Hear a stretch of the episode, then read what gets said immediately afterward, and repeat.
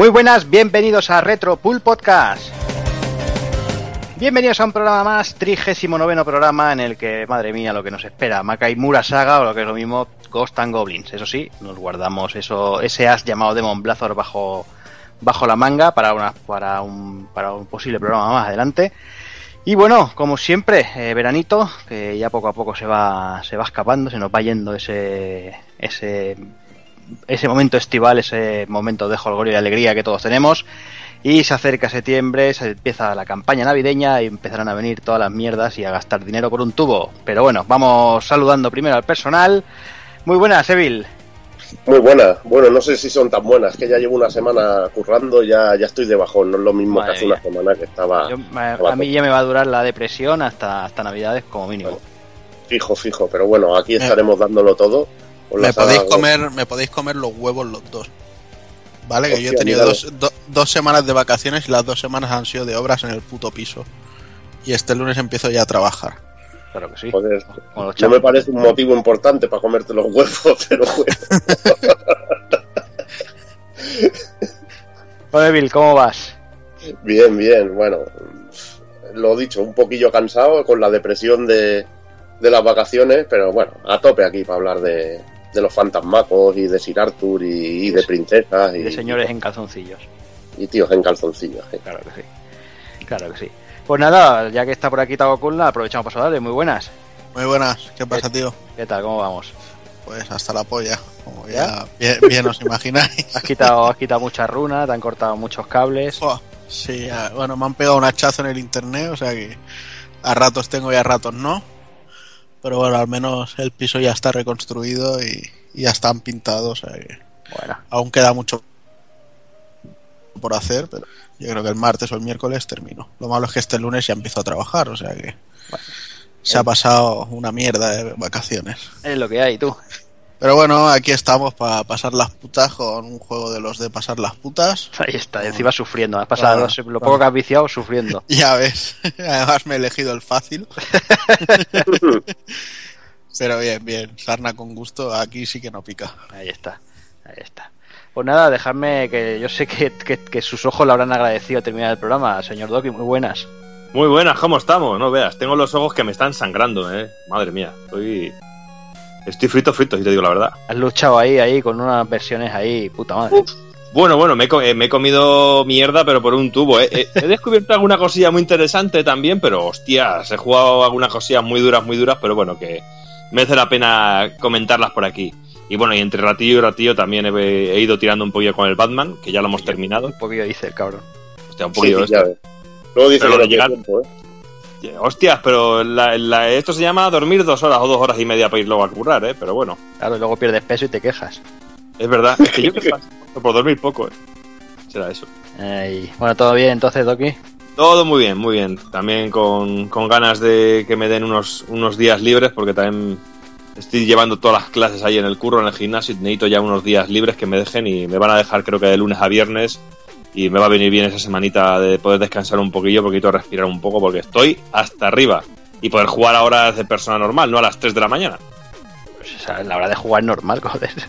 Ya, ya. Lo malo es cuando tienes que dar una clase de spinning a las 8, ese es el problema. Sí, sí, pero bueno. oye, Como tú has dicho, sarna con gusto, No pica. te rasca los huevos. Ahí está. Y bueno, vamos, vamos con el invitado. Tenemos por aquí a, a la competencia. Tenemos aquí a, a integrante de, de podcast, amigo, hermano, competencia, rejugando al señor José Manuel. Muy buenas. Muy buenas. ¿Qué tal? ¿Cómo estás? Pues muy, bueno, muy, muy jodido como los demás, porque también empecé el lunes ya a currar de nuevo, pero de Ah, madre mía, vacaciones. qué, qué atajo de fracasados todos, tío. Aquí ya. Sí, sí. Yo- No, yo siempre ahora. Currar de pobres. yo te digo que sí. Pero vamos, que la tontería me duró poco, porque me llovieron por todos lados el lunes. Y Están ya- esperando ya- con los cuchillos en los dientes, ¿no? sí, Jugos no de te- mierda. Y no te cuento cómo ha terminado la semana, porque, jo, mejor que, bueno, lo de hoy ha sido ya de, de, de, de traca. Madre mía. Vaya, ¿tú que todo bien por lo demás? Sí, muy bien, muy bien. La verdad es que eh, en cuanto en cuanto escuché el anterior programa que, que vais a jugar esto, vamos, cogí la PSP, le metí todo lo que tenía que meter, porque dije, esta es la mía. Tenía ahí el gusanillo de volver a rejugarme todos, Mm. después de haber hecho el programa del año pasado de, de Ghosts and Goblins. Y bueno, le metí un viaje a todos, bueno, menos a las versiones que va a contar Doki, porque eso no hay donde cogerlo. Pero, pero bueno, Ya se salva, hombre. pero nada, todo muy bien, todo muy guay. Vale, rejugando todo bien. ¿Qué tenéis por ahí en mente? Pues de momento un poco de parón ahora estival, hemos hecho un par de programas un poco diferentes para romper un poco la rutina de, de- de programas de, título cada dos semanas y hemos hecho un par de títulos por ahí, uno con juegos mierda que estuvo que estuvo Evil con nosotros y que nos lo pasamos de putísima madre haciendo el programa y, y después otro que hicimos más de, de- de unos juegos ahí ocultos que no sabíamos a lo que íbamos a jugar y que eso, eso internamente os puedo asegurar que nos lo pasamos muy muy bien haciéndolo y ahora estamos un poco a ver a la espera, porque hay un pequeño debate crossover por ahí que queremos hacer. Ujú. Sí, pasa Y- que la fecha está la cosa complicada, ¿eh? Está jodida de verdad. Está, está complicada para todos. Sí, Vamos sí. intentando juntarnos en varias ocasiones y es lo que tiene el verano. Pero bueno, Algo habrá que hacer. septiembre volveremos con fuerza, por supuesto. ¿Tenéis ya algo previsto o todavía estáis ahí batallando? Pues sí que hay algo previsto, pero todavía tenemos que... Top secret. Mm, No, Top Secret tampoco. Yo quiero hacer un par de programas seguidos. Y quiero hacer uno que lo- se lo voy a dedicar entero a Simon Belmont. Hablando de todos los juegos donde ha salido, que son unos cuantos. ¿De todos? De todos donde ha salido por ahí. Pequeño en un programa. Y luego completarlo con Super Castlevania 4. Ujú. Que hay que majo el Drácula, que dice Levil. Y, y creo que con eso empezaremos, muy probablemente. Ahí, ahí, muy bien. Buena, buena manera de comenzar, de hacer la vuelta al cole. Sí, septiembre es un buen momento para jugar Castlevania. bueno, siempre es un buen momento para jugar Castlevania. Tú lo has dicho. Ahí estamos. Pues nada, señores, dejamos de momento ese Castlevania ahí aparcado y vamos, vamos con el señor de los gallumbos con, con corazoncitos.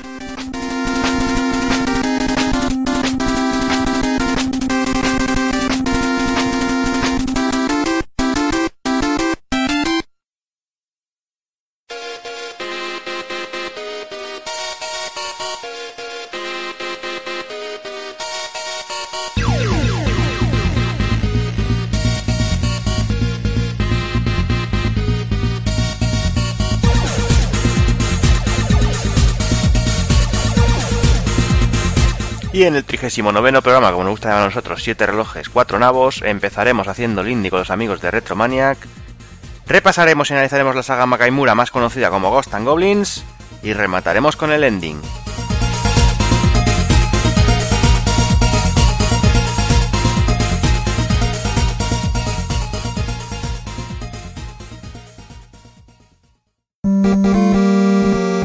pulpofrito.com Me gusta.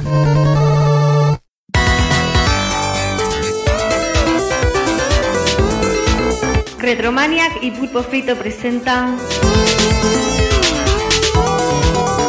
Haciendo el Indie con Juanma y Pepe Luna.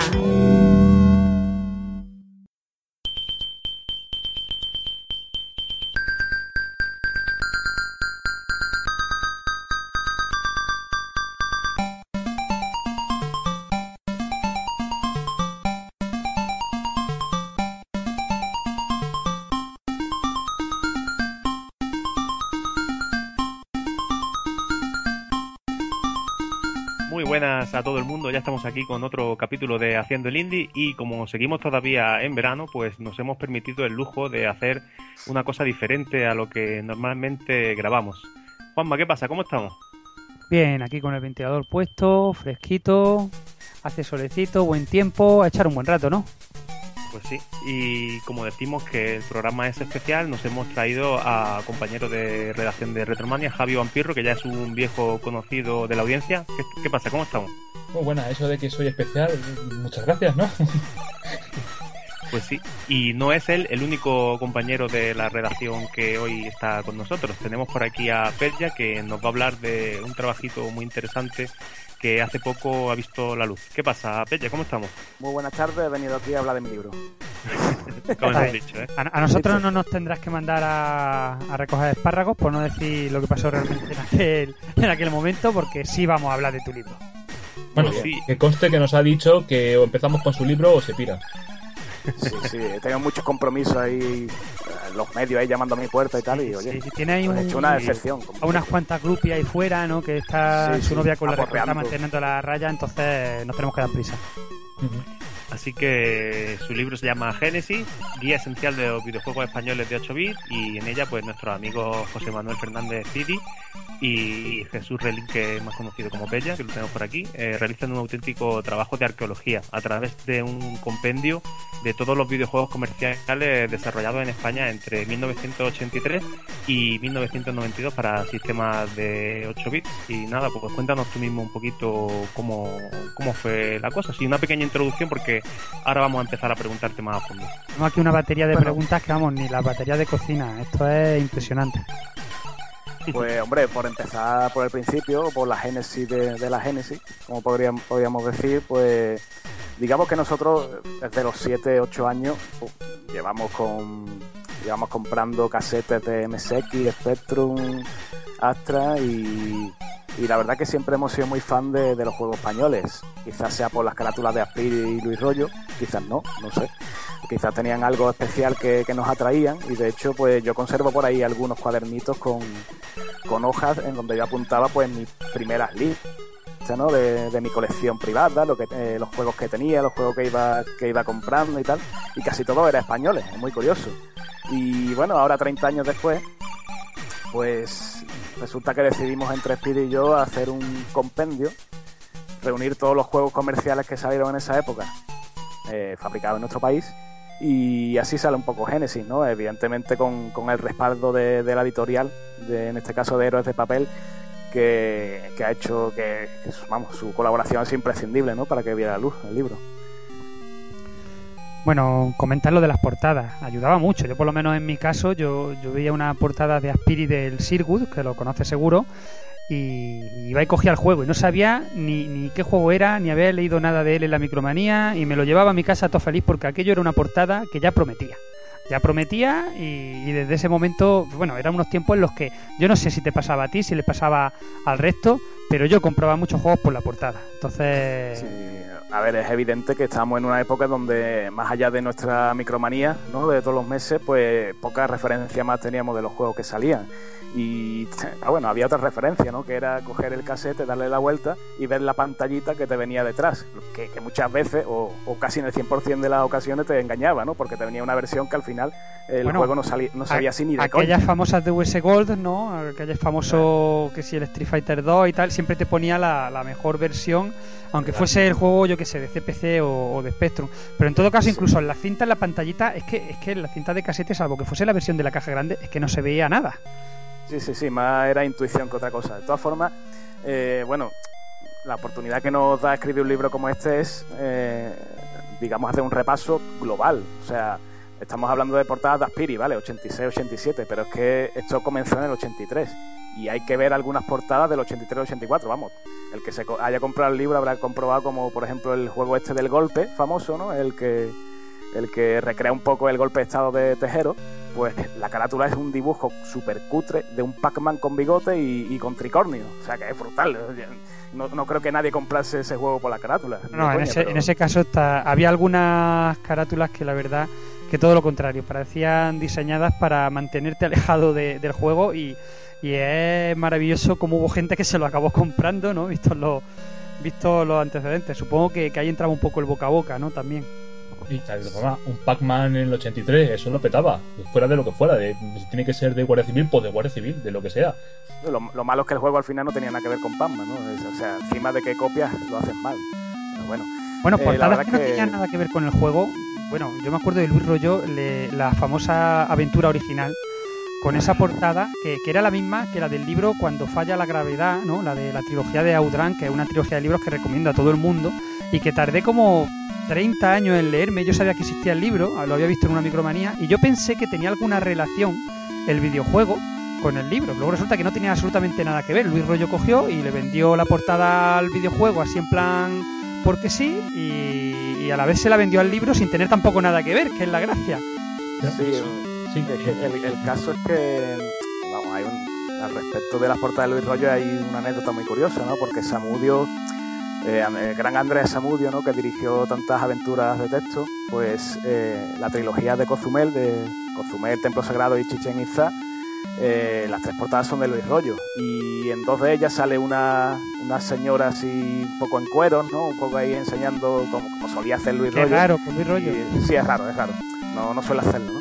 Y, y entonces pues Samudio se quejaba un poco de que de que por culpa de, de la portada, de que, de que mostrara a esa mujer, pues tenía que meterla en el juego de alguna manera cuando él ya tenía en la cabeza pues planteado todo, toda la aventura, ¿no? Y este es un, un ejemplo curioso de cómo una portada podía, digamos, influenciar de alguna manera eh, el juego final. Yo recuerdo cómo al, al entrevistar a Spiri sí se comentaba ¿no? que, había cierta relación entre la portada que, que él hacía y la información que le daban, incluso al revés, ¿no? que había una especie de feedback, de retroalimentación. Sin embargo, con Luis Rollo, en este caso que tú comentas, pues porque Samudio se molestó en hacerlo, pero, pero ya digo, lo normal es que él hiciese su típica portada de chica guapa, ciencia ficción o medieval y demás, pero que pero, pero de forma muy libre, la verdad. En, en Game Over me suena que la chica que no saben. Es que yo recuerdo que me lo pasé en su momento buscando además a la chica y no recuerdo que saliera en ningún momento. No, no, es que no tiene nada que ver, ya te lo digo. Bueno, en, en este, en este caso, en Game Over, realmente el argumento del juego eh, nos cuenta que una tal Gremla es, eh, es, eh, digamos, una especie de comandante espacial que, que dirige una serie de flotas y tal, y tu, y tu objetivo pues es destrozarla, ¿no? Llegar al final y, y reventarla, pero bueno, que, que eso es un poco metido con calzador, para, para que cuadre con la portada realmente. Y No te extrañe que, que apareciese la portada y dijeran, oye, que aquí hay una chica y ¿qué hacemos? Pues nada, eh, las instrucciones que a veces las escribían eh, en un momentito el becario, ¿sabes? Invéntate la historia que sea que aparezca ahí una chica, porque de hecho eh, incluso pasa que, que hay veces que la instrucción aquí en España, ¿no? De videojuegos internacionales, tú coges el Sonic y la historia que te contaban aquí no era la misma que realmente contaban en Japón. Sí, es verdad, pero vamos, que hay que. Yo rompo una lanza aquí a favor de, de las distribuidoras porque la verdad es que muchas veces se curraban una historia en cinco o seis párrafos bastante, bastante curiosa. Una cosilla, antes, antes de que dejemos el tema de las carátulas, eh, hay algunas que sé que son bastante jodidas de conseguir. ¿Cómo habéis llegado a dar con todas ellas? Porque en internet no es tan fácil. La- La más antigua es complicadete. Es complicado, sí. A ver, hay algunas que directamente no están preservadas, o por lo menos no tenemos conocimiento de que alguien la haya preservado. Entonces, eh, como recurso, digamos, eh, en el libro lo que se hace es mostrar un casete, como si fuera un casete virgen, con, con el nombre del, del juego escrito al rotulador. Eh, vamos, eso se lo debemos a Miguel Sanz, que ha sido el, el maquetador, el diseñador gráfico del libro. Pero en general la verdad que ha sido complicado. Algunas veces nos han echado un cable con, de, de compañeros que, que tienen una gran colección y tal. Eh, la mayoría hemos tirado de nuestra propia colección, tanto Speedy como yo. Pero en este caso sí tengo que comentar eh, una anécdota bastante curiosa, ¿no? Porque hay un juego que se llama Flop Shop para MSX, que dicho juego salió eh, a causa de un concurso que Sony España eh, organizó en su día, en el 85, 86, por ahí. Y ese juego salió premiado. Y bueno, entiendo que la distribución sería bastante, bastante cortita, ¿no? Eh, esa carátula, digamos que no, la, no la encontrado en ningún lado, salvo en un cromo de Boyicao, ¿vale? Que salió en el año 85, también 86, y alguien preserva ese cromo y lo vende en todo colección. O sea, eh, la carambola es brutal. Mm, Lo que yo tengo que hacer, digamos, conseguir ese cromo, escanearlo de alguna manera y con Photoshop darle forma eh, para que parezca, digamos, la carámbula de verdad, con los bordecitos y tal, el, el estuche y eso. O sea, ese es el caso más complicado de lo que nos hemos encontrado. Bueno, ¿y en qué momento del proceso creativo entra en escena Héroes del Papel? ¿Estuvieron ahí siempre en mente como editores del texto o, A o ver, de hecho fueron ellos Sí. los que instigaron la, la propia creación de- del libro? Héroes de Papel directamente fue, eh, digamos, el empujón definitivo para, para lanzarnos a acometer este proyecto. Antes de eso, pues era simplemente un proyecto que, que estaba en fase, fase beta o alfa, por así decirlo. Pero la verdad es que cierta noche que coincidimos en, en cierto restaurante de la- de- del Alamillo y tal, comiendo unos kebabs, como comento en- al final del libro y tal, mientras que echaban un partido de fútbol árabe o algo así, Pues nada, se lo presentamos el proyecto a Isaac López, que ha sido nuestro editor, y le encantó, le encantó. Después lo consultó al día siguiente con, con el otro editor del- de, la editorial, que es Ricardo Martínez, y a partir de ahí nos dieron luz verde y nos pusimos a, a poner en marcha la, la maquinaria. A partir de ahí, siete, ocho meses así, que es lo que ha durado el, el proceso creativo, y, ya está en las tiendas, por, por suerte. ¿Y qué ¿Cómo, Perdón, perdón? ¿O, o financiaron de alguna manera o los gastos corréis vosotros y ya veremos cómo recuperamos? No, no, fue, vamos, eh, digamos, for- eh, pasó a formar parte de su línea editorial, eh, se firmó el, el correspondiente contrato y a partir de ahí empezamos ya a plasmarlo en, en el libro. Eh, ¿Qué criterio habéis seguido para decidir qué entra, qué se queda fuera? Eh, es un tema complicado porque, claro, tú empiezas a contar juegos de la época y si no marcas una línea clara y concisa, pues te, pasas de rosca, ¿no? Y, y aún así, fíjate que el libro tiene casi 400 páginas y se referencian unos 320 juegos más o menos.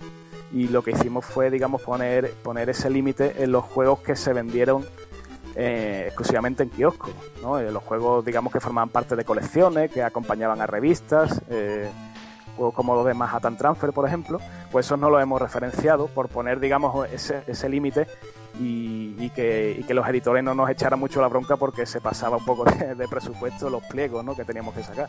Y una cosilla, Pella, eh, ¿alguna anécdota así chula, curiosa, aparte de las que ya nos has contado?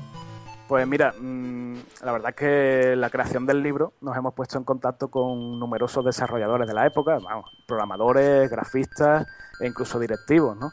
que han puesto su granito de arena en completar un poco el material que, ofrecemos, en, en plan, oye, pues vamos a, vamos a plasmar en el libro algo que, que no se haya editado aún, cosas exclusivas, cosas curiosas.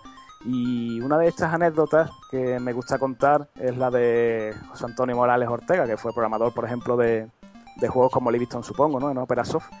Y, y previamente estuvo en Indescom. Y resulta que hay un juego que cuando se lo mencioné, cuando me puse en contacto con él, pues se lo describí y tal, le dije el título, que es de Polluting Bacteria en este caso, y él no se acordaba. O sea, estamos hablando de que, de que esta persona mm, programó varios juegos, ¿no? Eh, a lo largo de su carrera. Pues este juego lo tenía totalmente olvidado. En plan, oye, le tuve que mandar una serie de capturas de- del juego a través de emulador para que lo recordase.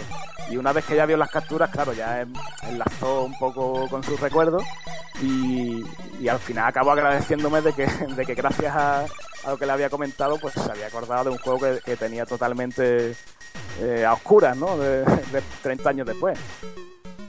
Bueno, eso no te creas que es tan raro. A mí me preguntan de proyectos que he hecho hace dos meses y digo, hostia, esto eso es que me suena, pero... Cosas que pasan.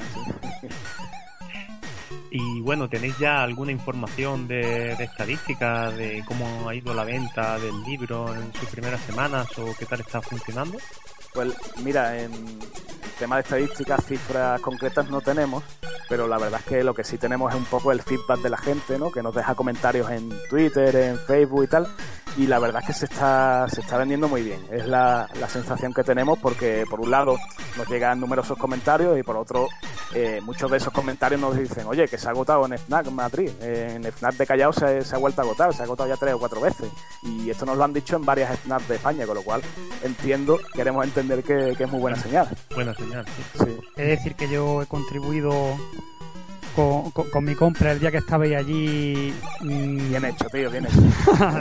La verdad es que me, me encantan este tipo de libros y sé que, que lo voy a disfrutar. Le he echado ya un ojillo por encima y, y lo malo de eso, como te comentaba antes ahí entre bambalinas, es que me entran ganas de jugar y ahora mismo no, no tengo tiempo. Pero bueno, y vamos lo a... tienes dedicado, ¿eh? Lo tienes Y lo tengo dedicado por, por los dos autores, lo cual es un, un lujo. La verdad. Eh, bueno, vamos a terminar con una pregunta que se nos va el tiempo, po- eh, porque eh, yo tengo mucha curiosidad por, un tema. Claro, eh, lo mismo que nos comentaban, ¿no? Este hombre que ni siquiera recordaba el juego que él mismo había hecho, ¿no? Es decir, gente que hacía juegos y, y no pensaba que estaba haciendo historia, que 30 años después, cuatro frikis como nosotros, íbamos a querer saber los entresijos de esos juegos. Eso seguramente o, o ha ocasionado muchas dificultades para desenterrar esa información. Coméntanos un poquillo, ¿no? Pues ese, ese camino que habéis tenido que seguir esas dificultades que habéis tenido. Pues mira, eh, si te digo que nos hemos sentido un poco como Indiana Jones, la verdad es que vamos, es un comentario gracioso, pero no, no está muy alejado de la realidad, porque eh, muchos, muchos días nos hemos encontrado en, en nuestra, en nuestra sala de juegos eh, desempolvando revistas, buscando información de ciertos juegos, alguna carátula que, que estaba por ahí escondida, incluso eh, los juegos estos de, de Walter Miller, que, que en teoría están licenciados por Lucasfilm, ¿no? Es, eh, la serie de televisión esta de los droids y de Evox, que nosotros dudamos realmente de que la licencia sea verdadera, pero, pero la verdad es que sí, ha sido un proceso laborioso, pero a la vez muy satisfactorio. Y, y eso te iba a comentar. ¿Ha habido más momentos frustrantes o ha sido algo que, aunque haya sido un trabajo duro, te ha hecho escapar una sonrisa y lo ha hecho con gusto? El hecho de desenterrar una revista, ponerte a mirarla y demás. Sinceramente, ha sido el trabajo que con más gusto he desarrollado en mi vida. Con eso te lo digo todo, la verdad. Y la verdad es que no ha habido ningún momento de, de bloqueo, ni, nada parecido, ni, frustración, todo lo contrario. Mm, Cada vez que contactábamos con gente del mundillo, pues la mayoría nos agradecían que, se acordasen de ellos, ¿no? Tantos años después. Incluso había gente que, ha descubierto que, o sea, no, es que ella no se acordara de sus juegos, es que algunos de sus juegos se vendieron y ellos no se, de- no, no- a ver, no los avisaron, ¿no? De que estaban en circulación. O sea, mira, eh, fulanito, eh, te hemos dicho que hem- hemos visto tu juego que, que se vendió en el año tal. Sí, ¿en serio? Pero si no me pagaron duro. esto, esto es totalmente verídico. De hecho, si, si leéis el libro veréis varios casos así. En plan, oye, vaya desfachatez de- por parte de la distribuidora, pero si, digamos, nosotros eh, eh, con, con esta reivindicación hacemos que, que ese juego sea conocido por la gente y, y ayudamos a, a preservarlo de alguna manera, por, lo menos a preservar su recuerdo, pues estaremos totalmente satisfechos. ¿no? Bueno, pues vamos a ir terminando aquí esta parte de, del programa de hoy, que se, como digo, se nos va el tiempo y tenemos todavía cositas de las que hablar. Muchísimas gracias, Pella, con, eh, por estar con nosotros y muchísimas gracias por ayudar y por dar tu granito de arena a contar la historia del videojuego, que por muy reciente que sea, yo creo que es algo que merece la pena ser contado. Pues nada, gracias a vosotros y oye, comprar el libro que se acaba, ¿eh? No, no vengáis con lamentaciones. A ver, una segunda edición o cosas así. Hombre, ojalá, nuestra, nuestra idea es que la primera tirada se venda, sería un, un triunfo total, ¿no? Y bueno, si, si tenemos esa suerte, pues intentaremos editar una, intentaremos sacar una segunda edición con, con los fallos que, hayamos detectado y tal, revisado, y con algún juego que se nos ha escapado, por cierto, que tengo que comentar que hay gente que, cuya colección es gigantesca y, y- y me ha dicho que, oye, este juego lo tengo aquí en la estantería, no lo habéis metido. Digo, hostia, mira que hemos dado vueltas y vueltas para repasar eh, absolutamente todos los juegos que había, todo- todos los que salieron comercialmente hablando, y se nos ha escapado uno. Pues nada, si hay segunda edición, irá para adentro. Pero. Es que es una tarea muy titánica. Es decir, si me dijeras que te centras en una compañía, en lo que sea, pero ahora todos los que puedan salir, en aquellos tiempos que además no hay un catálogo registrado, ¿eh? cada cual sacaba eh, el que le daba la gana. Sí, sí, a ver, que en ese sentido tenemos excusa, por así decirlo, pero eh, os aseguro que, que hemos sido muy concienzudos en ese sentido de, de intentar repasar al máximo posible todo lo que salió con los datos, con los exiguos datos que había por la época, ¿no? Además, de casa- una cosilla para los especuladores, lo bueno, lo caras son las primeras ediciones, lo digo para que comprar ya el libro. Claro, claro, y si me veis por ahí, y pues nada, lo- os lo dedico y eso multiplica su valor por cuánto, 200, ¿no? O algo así, ¿no? Eh, ¿Ni veis? ¿Cuánto puede valer eso? Entonces yo tenía que haber comprado dos y tener dos dedicatorias, y luego me quedo Estás uno. a tiempo, tío. Estoy a tiempo, no, ¿verdad? Estoy a tiempo. Sí, va, decir. Y si luego tú llegas a los desarrolladores y consigues que te- a, a- a los márgenes te pongan algún detallito, alguna firma, algún lo que sea, pues este lo hice yo, no sé qué, eso vale Oye, ya más. No te creas, esa idea la he tenido yo ya de, de- de llevarme un, un ejemplar y, y- e intentar que me lo firme la gente con la que hemos hablado y tal. Sería un detalle muy bonito. Luego lo precinta.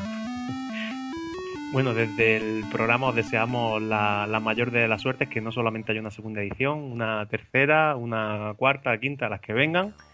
Y le mandamos un abrazo también al amigo Speedy. Pues sí, pues sí, pues muchas gracias. Venga, gracias. Muchas gracias a ti, Pella.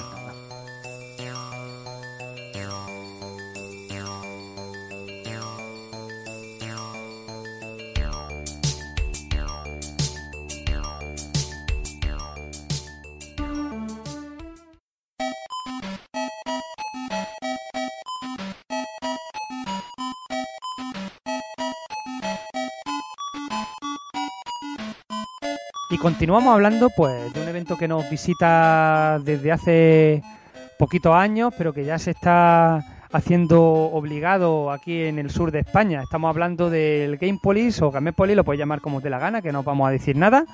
Y que tuvo lugar los pasados días 24, 25 y 26 de julio. Y aquí un servidor estuvo todo el fin de semana disfrutando y tuvo el placer de ver allí también a, Pecha presentando su libro y, a Pepe. ¿Qué tal os lo pasaste por allí? Pues muy bien, la verdad. Un evento muy muy variado, con intentando tocar todo- todos los palos de este nuestro mundillo, desde el retro y lo clásico hasta las tendencias más actuales que nos pillan un poco un poco alejados. Por ahora. Y, y mucha variedad, mm, la verdad. Eh, estuvimos con desarrolladores independientes, eh, también en las charlas, que estuvieron muy interesantes, y por supuesto, pues unas compritas también que, que hicimos. Bueno, pues yo tuve la suerte de poder presentar el libro allí junto con Speedy. Fue eh, Miguel Ramos el que, el que organizó todo el tema de las charlas y tal. Y la verdad es que el espacio habilitado para conferencia era genial. O sea, el auditorio amplio, eh, contaba con medios audiovisuales a la altura. Y lo único que yo diría que, que tuvieran en cuenta es que la gente no pudiera entrar y salir constantemente durante la conferencia, porque la verdad ya no es para los ponentes, sino para los propios asistentes que quieren escuchar, pues la verdad es que descentra un poco, pero en general chapó, la verdad. Yo estuve a punto de hacer un chiste porque, bueno, yo también me invitaron a mí, no sabían lo que hacían, no, no tenían recursos, me tuvieron que invitar, dijeron, bueno, alguien voluntario, yo, yo, yo, yo, yo, por favor, yo.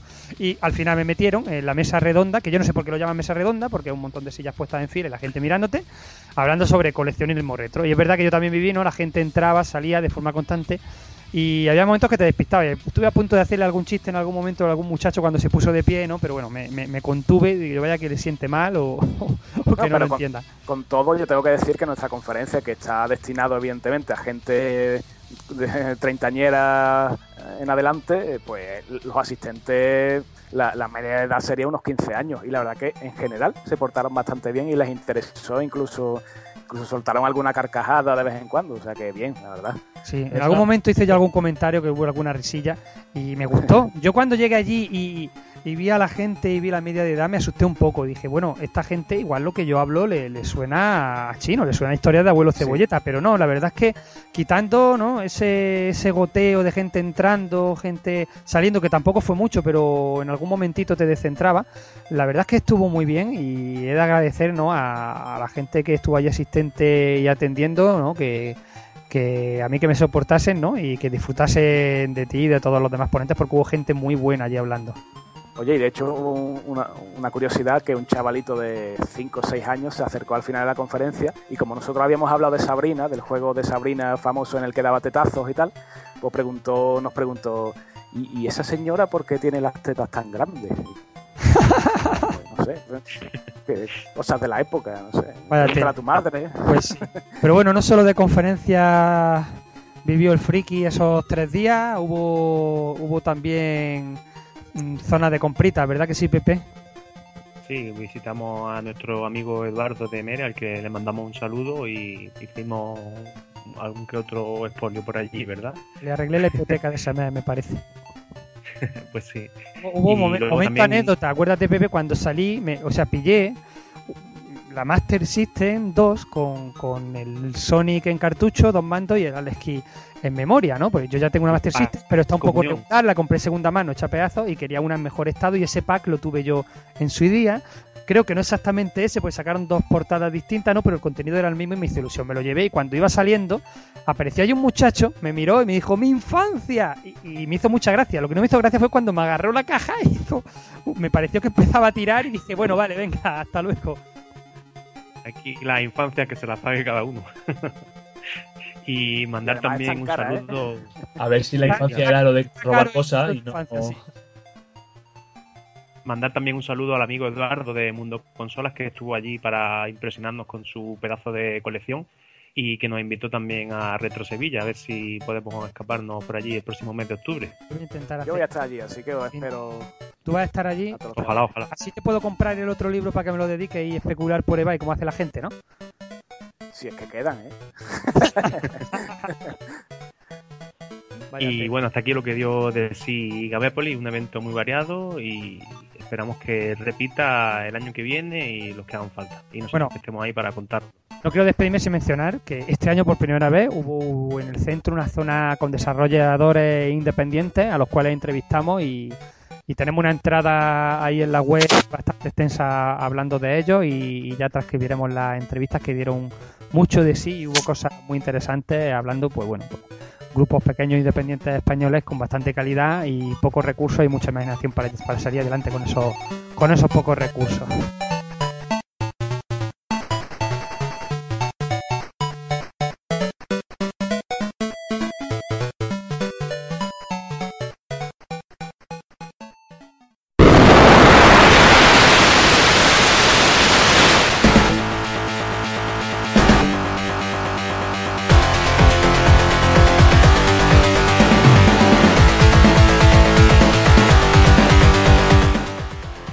Para ir terminando el programa, vamos a hablar de la Gamescom. Sí, la Gamescom porque nos hemos traído a nuestro compañero de redacción Chema, que ha estado allí el pasado fin de semana y nos va a contar un poquito lo que ha hecho desde el stand de Retrospin. Chema, ¿qué pasa? ¿Cómo estamos? Muy buena familia. Pues aquí estamos a, a contar un poquito la, la batallita del abuelo cebolleta. Pues sí, porque eso de Retromania en Gamescom y las cosillas que había por allí es cu- cuanto menos curioso, ¿no? De ¿Cómo aquí a la reacciona la E3 gente? de aquí a la E3 hay un paso, Pepe. Ya te, ya te digo, ya te digo. No, pues mira, la, la historia es un poco curiosa porque mm, yo vivo en la ciudad de Colonia, eh, uno de tantos españoles que se, que se, que se ha ido del país. Y, y da la casualidad de que, de que tengo un contacto aquí que tiene una tienda de videojuegos que es Retrospiel, retrospiel.com. Y este chico todos los años está invitado a la Gamescom. Entonces él me dijo, oye, tú que, estás ahora en una revista retro y tal, eh, ¿por qué no me consigues juegos, juegos independientes, juegos con view español para consolas que pueda yo mostrar en el stand? Y pues nada, la manta a la cabeza y, que tenemos un par de meses para prepararlo. Dice, no, es que dentro de tres semanas. Digo, ah, muy bien, tres semanas para prepararlo. Pero aquí como, somos valientes, echamos la manta a la cabeza, hablamos con, los amigos que tenemos aquí en, en España. Al final pues montamos un- una conocita bastante curiosa, la verdad. Y los jueguecillos elegidos para representar, ¿cuáles, cuáles fueron? Pues mira, eh, tiramos de los Mojon Twin, eh, que tienen bastante ya experiencia con el tema de Mega Drive, y llevamos el U-World Quest for Money, que ya, que ya tiene un tiempecillo en el mercado, y aparte nos mandaron una, una demo del Mega Cheryl Perils, que es un juego nuevo que están preparando para Mega Drive, portado de, de una versión anterior que tenían para Spectrum, y que la verdad que gustó bastante entre el público alemán, que le dieron una caña impresionante, de hecho fue el juego que más jugaron de, de nuestro stand, y que además empezó la, andadura con polémica porque los Mojon Twin ya pueden sentirse orgullosos de tener su game over particular, porque el póster no lo, no lo censuraron. La, chica del póster tenía un poquito, enseñaba un poquito de tetamen a través de, tapándose con el brazo y la, la organización dijo que no, no, no, no, no, no, esto no puede estar así y tuvimos que censurar el póster.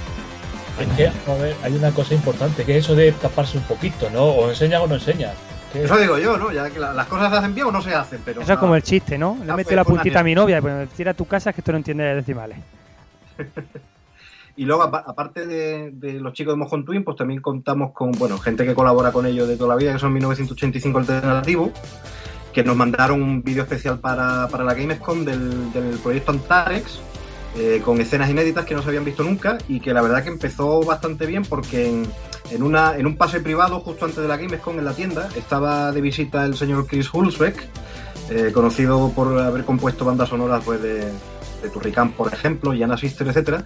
Y la verdad que le gustó el, el- el sonido aquí al- a, a este hombre, que es una leyenda del sonido de los videojuegos, lo cual dice bastante ¿no? del, del trabajo que están poniendo los chicos en, en, el, en el proyecto Antare.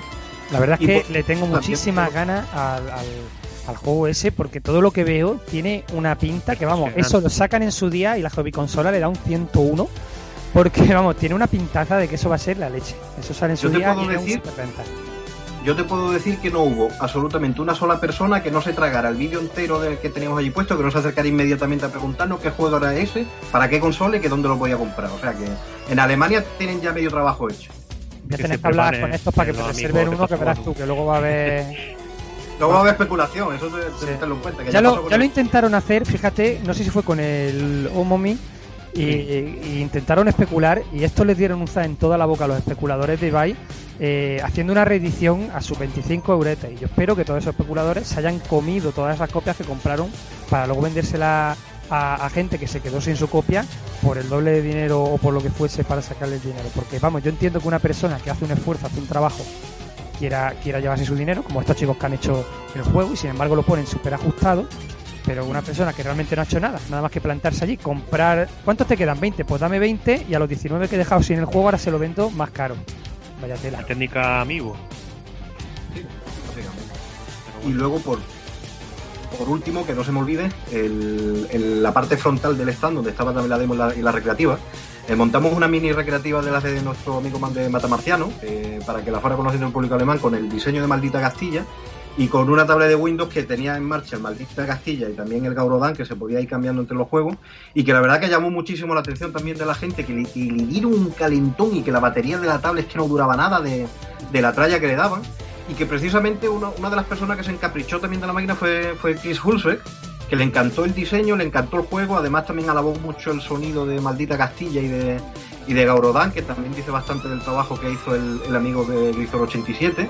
Y la verdad es que en, en resumen podemos decir que los cinco juegos, los cuatro o cinco productos que llevamos españoles a, a la Gamescom, no solo destacaron en el stand nuestro de, la tienda y de, la tienda y de la revista, que era una colaboración entre los dos, sino que destacaron en lo que fue la, parte retro de, de pero vamos, sin lugar a dudas. Yo he de decir que, vamos, soy fan condicional del amigo Grisor porque yo aprecio muchísimo un juego que tenga un, un buen sonido y que tenga un- una música buena y bien, y bien utilizada. Y, me encanta todo lo que hace Grisor.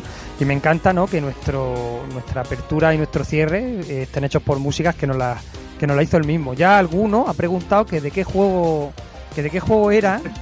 Y pues no son de ningún juego, pero la verdad es que molaría que si algún día hacen un juego, ¿no? Pues lo metan ahí también a modo homenaje, porque la verdad es que están muy bien y es una pena que se queden solo para nosotros.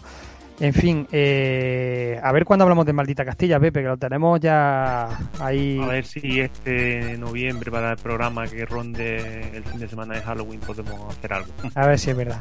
Bueno, nos vamos a ir despidiendo ya, que, que nos estamos pasando de rosca. Hemos tenido la cosa muy variada, hemos tenido que entrar ahí todo lo apretado que hemos podido, no hemos dejado cosas en el tintero porque no hay más remedio. Y como siempre, muchísimas gracias a todos por escucharnos. El mes que viene, más. Hasta luego. Hasta luego.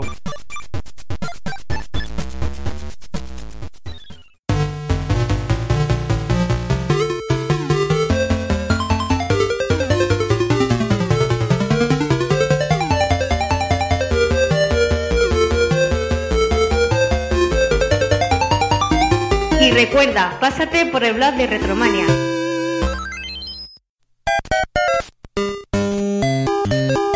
Visítanos en pulpofrito.com. Te esperamos.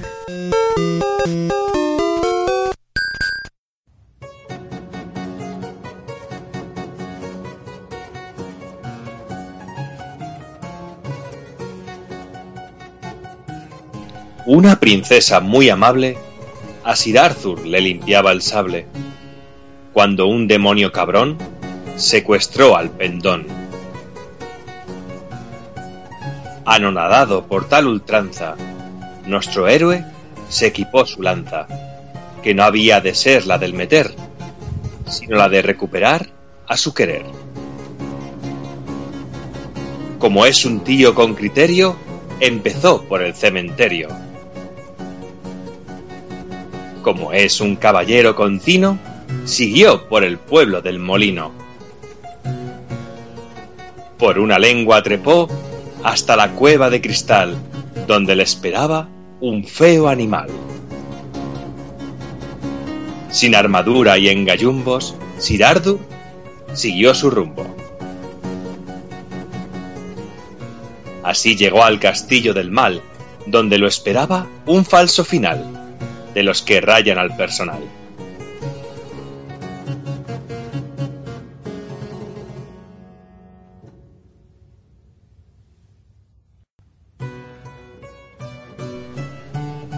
Lo siento, amiguete, no tienes el brazalete. Señor mío, sobre el tema del que me habla de tal brazalete, yo le respondo, métaselo por el ojete. ¿A la princesa dejarás? ¿Y otra vuelta no darás? Con ella me gusta yacer, pero otra vez mi tiempo no pienso perder. Pues de lumis como ellas hay a cholón, y son mejores ya que limpian el requesón. Así pues, mi querido Astaroth, te regalo a tal infame putón. Sir Arthur, ratilla. La puta me ha pegado tus ladillas. Y así termina Sir Arthur esta historia, compuesto, sin novia y con una gonorrea purgatoria.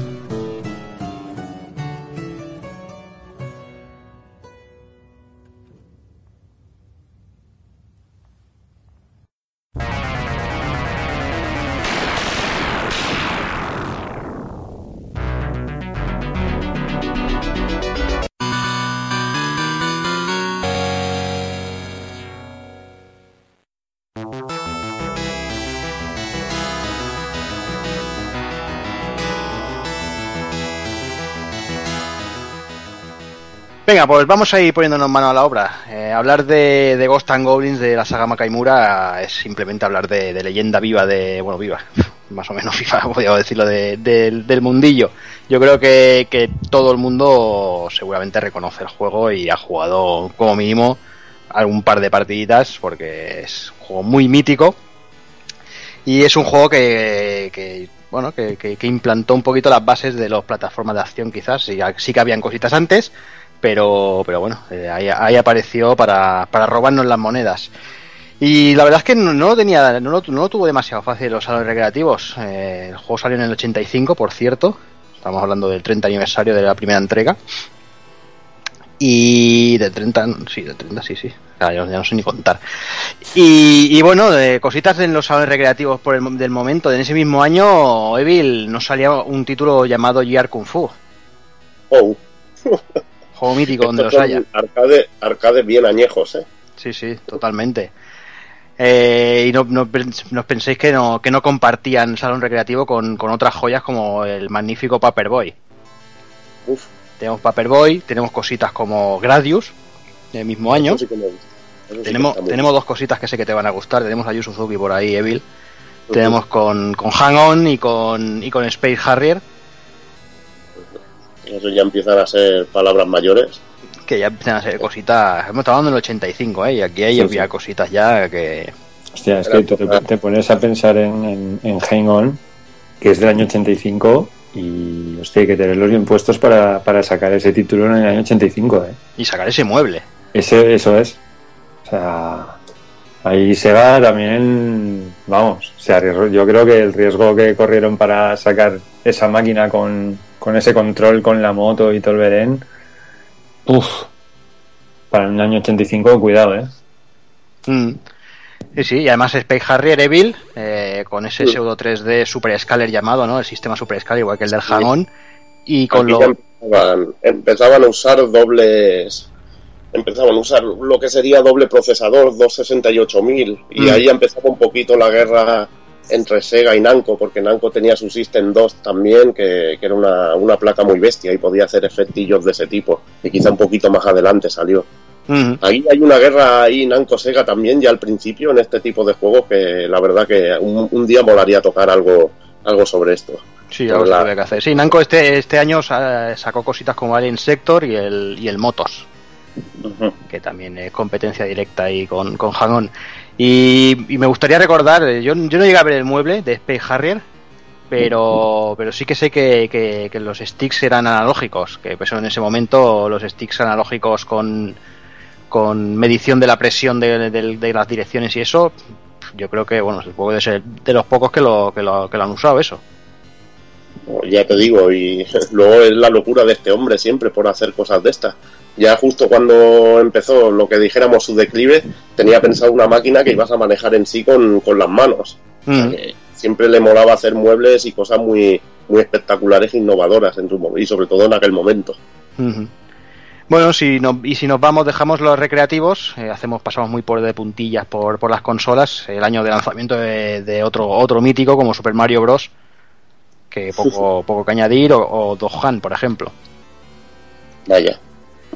Y bueno, y no sé qué más, eh, cositas de hardware, hardware, hardware del 85. Tenemos por ahí el Atari el 520, Y tenemos el 23 de julio el lanzamiento Evil también de, la Amiga, que también se, se, se celebra este año el, el 30 aniversario de su lanzamiento. ¿no? La verdad que una máquina muy potente, sobre todo teniendo en cuenta la antigüedad, la antigüedad que tiene. Muy potente y muy cara, que no todo el mundo podía acceder a una amiga y aquel que tenía una amiga pues tenía un tesoro, en todos los sentidos, pero sobre todo en el del ordenador. Madre mía, qué frase más, qué frase más trillada, tío. Sí, sí, hombre, no, no está está. Está toda, toda la semana dándole vueltas, tengo que soltarlo, tengo que soltarlo. Tengo que soltarlo. a ver cómo la cuelo, a ver cómo la cuelo. Y bueno, y si vamos, hablamos de hardware de consolas, eh, Doki, eh, Nintendo 26 de julio lanzaba Rob.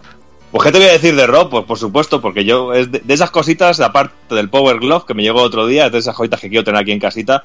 Y bueno, la entrada de, de Nintendo un poquito al mercado como, como un juguete más que una consola. No sé, sé que es un, un trasto realmente, pero bueno, es de esas cositas que a mí me hace mucha gracia. Pero, tener. pero ¿sirve, sirve para tocarse o no?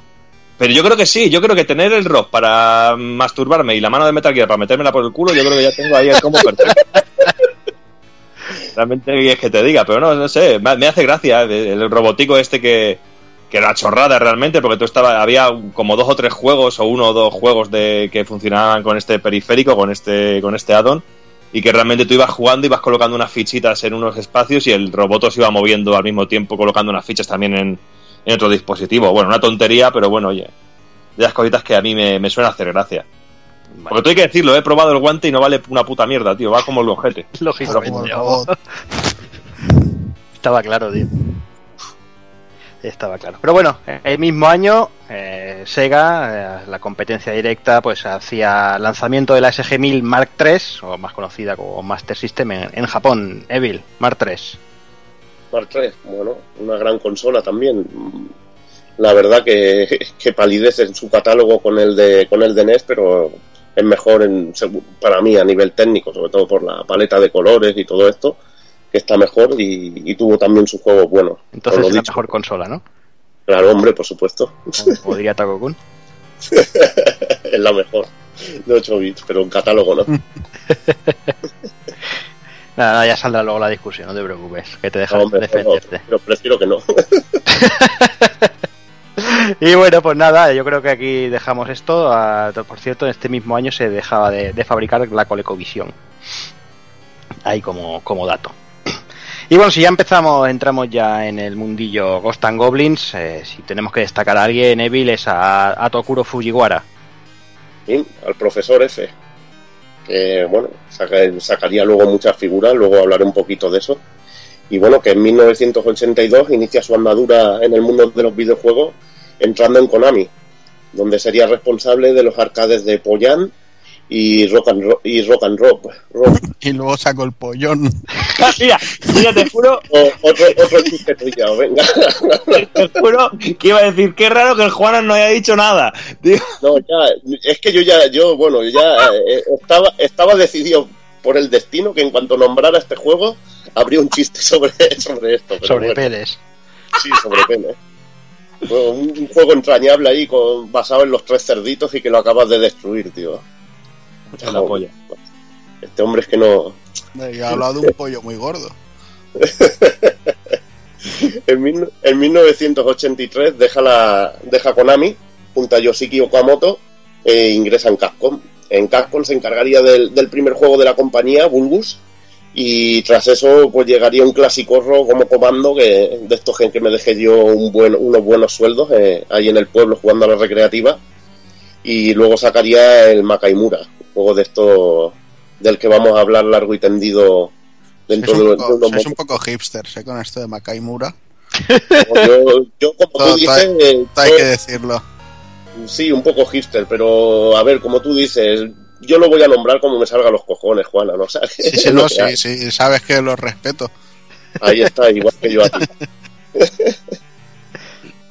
y bueno, y, y después seguiría en la división arcade, donde los dos últimos en los que trabajó sería Daima Kaimura y, y Strider, que sería la segunda parte del, del Ghosts and Goblins, del Ghosts and Goblins, el Ghosts and Ghosts y, y Strider. Ahí, déjalo claro que si no Takokun se ofende. Sí, Takokun se ofende si no se lo dices en inglés. En japonés le, le da grima. llega un momento eh, a finales de los 80 en que la compañía se divide en la sección de arcades y, y en la parte doméstica.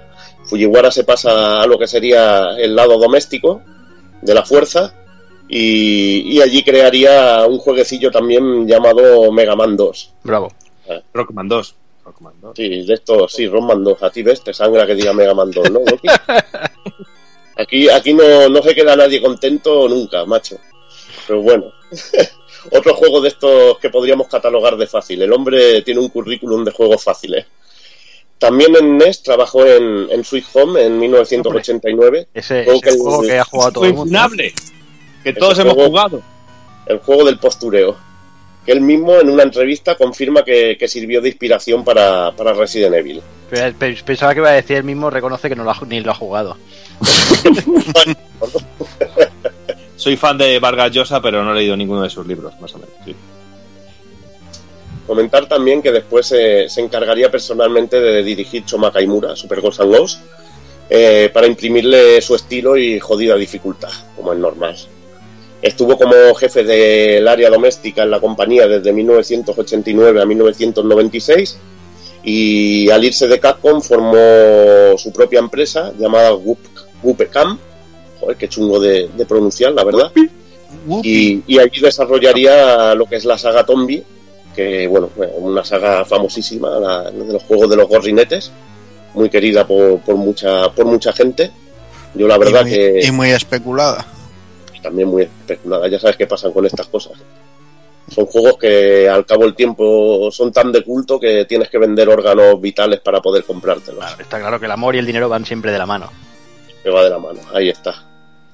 En 1998 pasa a formar parte de Deep Space, compañía subsidiaria de Sony, donde desarrolla los juegos Extermination y Hungry Ghost, eh, juego de terror que solo salió en Japón.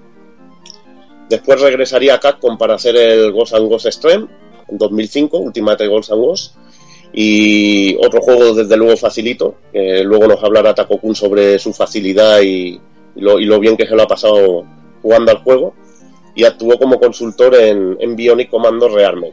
Eh, su último trabajo está como diseñador de Mad Ball, el juego de, de acción de, de Platinum en Wii.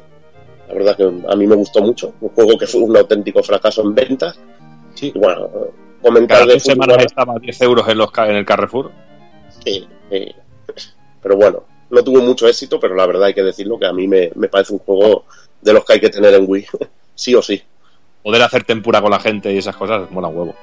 Por eso, mola. Y mola ese juego es que mola muchas cosas. Fujiwara, bueno, decir de Fujiwara que, que dio la alternativa a muchos jóvenes talentos de la compañía, como Shinji Mikami, que en muchas entrevistas habla de- del poco tiempo libre que les daba Fujiwara y del poco salario que cobraba. Eso es lo que tiene ser becario, es como el Kafka. Ahí a latigazos Sí, sí. los tenía allí. Y ahora, y ahora los de Konami se quejan, están todos ya eh, ahí acomodados y ahora se quejan. Que que si yo era programador y ahora tengo que limpiar la piscina, que si tengo que fichar, no tengo internet. Tengo que tirar, que quitar los pelos de los desagües de las duchas.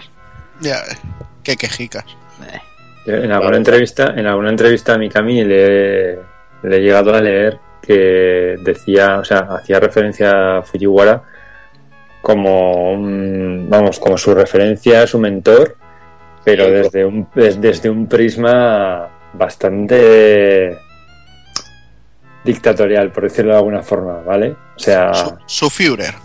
Sí. o sea, que, que sí, sí, el- un buen jefe, el tío se le ocurraba mogollón, las cosas salían de putísima madre, pero que, metía caña. que metía caña a saco, o sea, que era ultra perfeccionista. y- iba dos veces a casa, era lo que comentaba en las entrevistas. que en una semana iba dos veces a casa y que les hacía currar como, como esclavos, más o menos. Pues venga, dejamos aquí a este herma- hermanita la caridad a un lado y vamos a entrar en materia. Y vamos ya hablando de Ghost and Goblins o Makaimura, como lo prefiráis. Y empezamos con la historia. Eh, Ya sabéis, en 1985 los guionistas todavía no habían hecho la huelga, todavía tenían mucho por descubrir, pero se centraban en lo mismo. Pues ya sabéis que la historia nos sitúa en un alegre día de campo con la princesa Prin Prin, y con un esbirro de Satán secuestrándola, eh, cosa que nos obligará a fundarnos la armadura, ir a por ella y bueno, y fundiéndonos todo lo que nos ponga por delante. Hasta aquí todo, todo muy correcto, siempre si nos fijamos bien en la intro. Supongo que os acordaréis, si no os acordáis, eh, os, o- os recomiendo que la pongáis en YouTube, buscáis una captura, eh, se- podemos ver eh, un día de campo, efectivamente. Si os dais cuenta, el, eh, es de noche, está toda oscura. Eh, el señor Sir Arthur está en gallumbos y la princesa está arrodillada delante de él. Yo no sé lo que estaban haciendo allí o lo que iba a pasar allí, pero vamos, eso tenía pinta de felación, pero vamos, desde, desde olía felación a, a kilómetros. Y lo que está claro, si te jode una felación, hay que ir a muerte por ella. Y encima en un cementerio, tío. Es que, ¿qué, qué más puedes pedir? Son morbosos Que te, deja- que te dejen aquí a medias por la noche, tío, no es sano, tío. No, no, solo unos dolores ahí que no puede ser.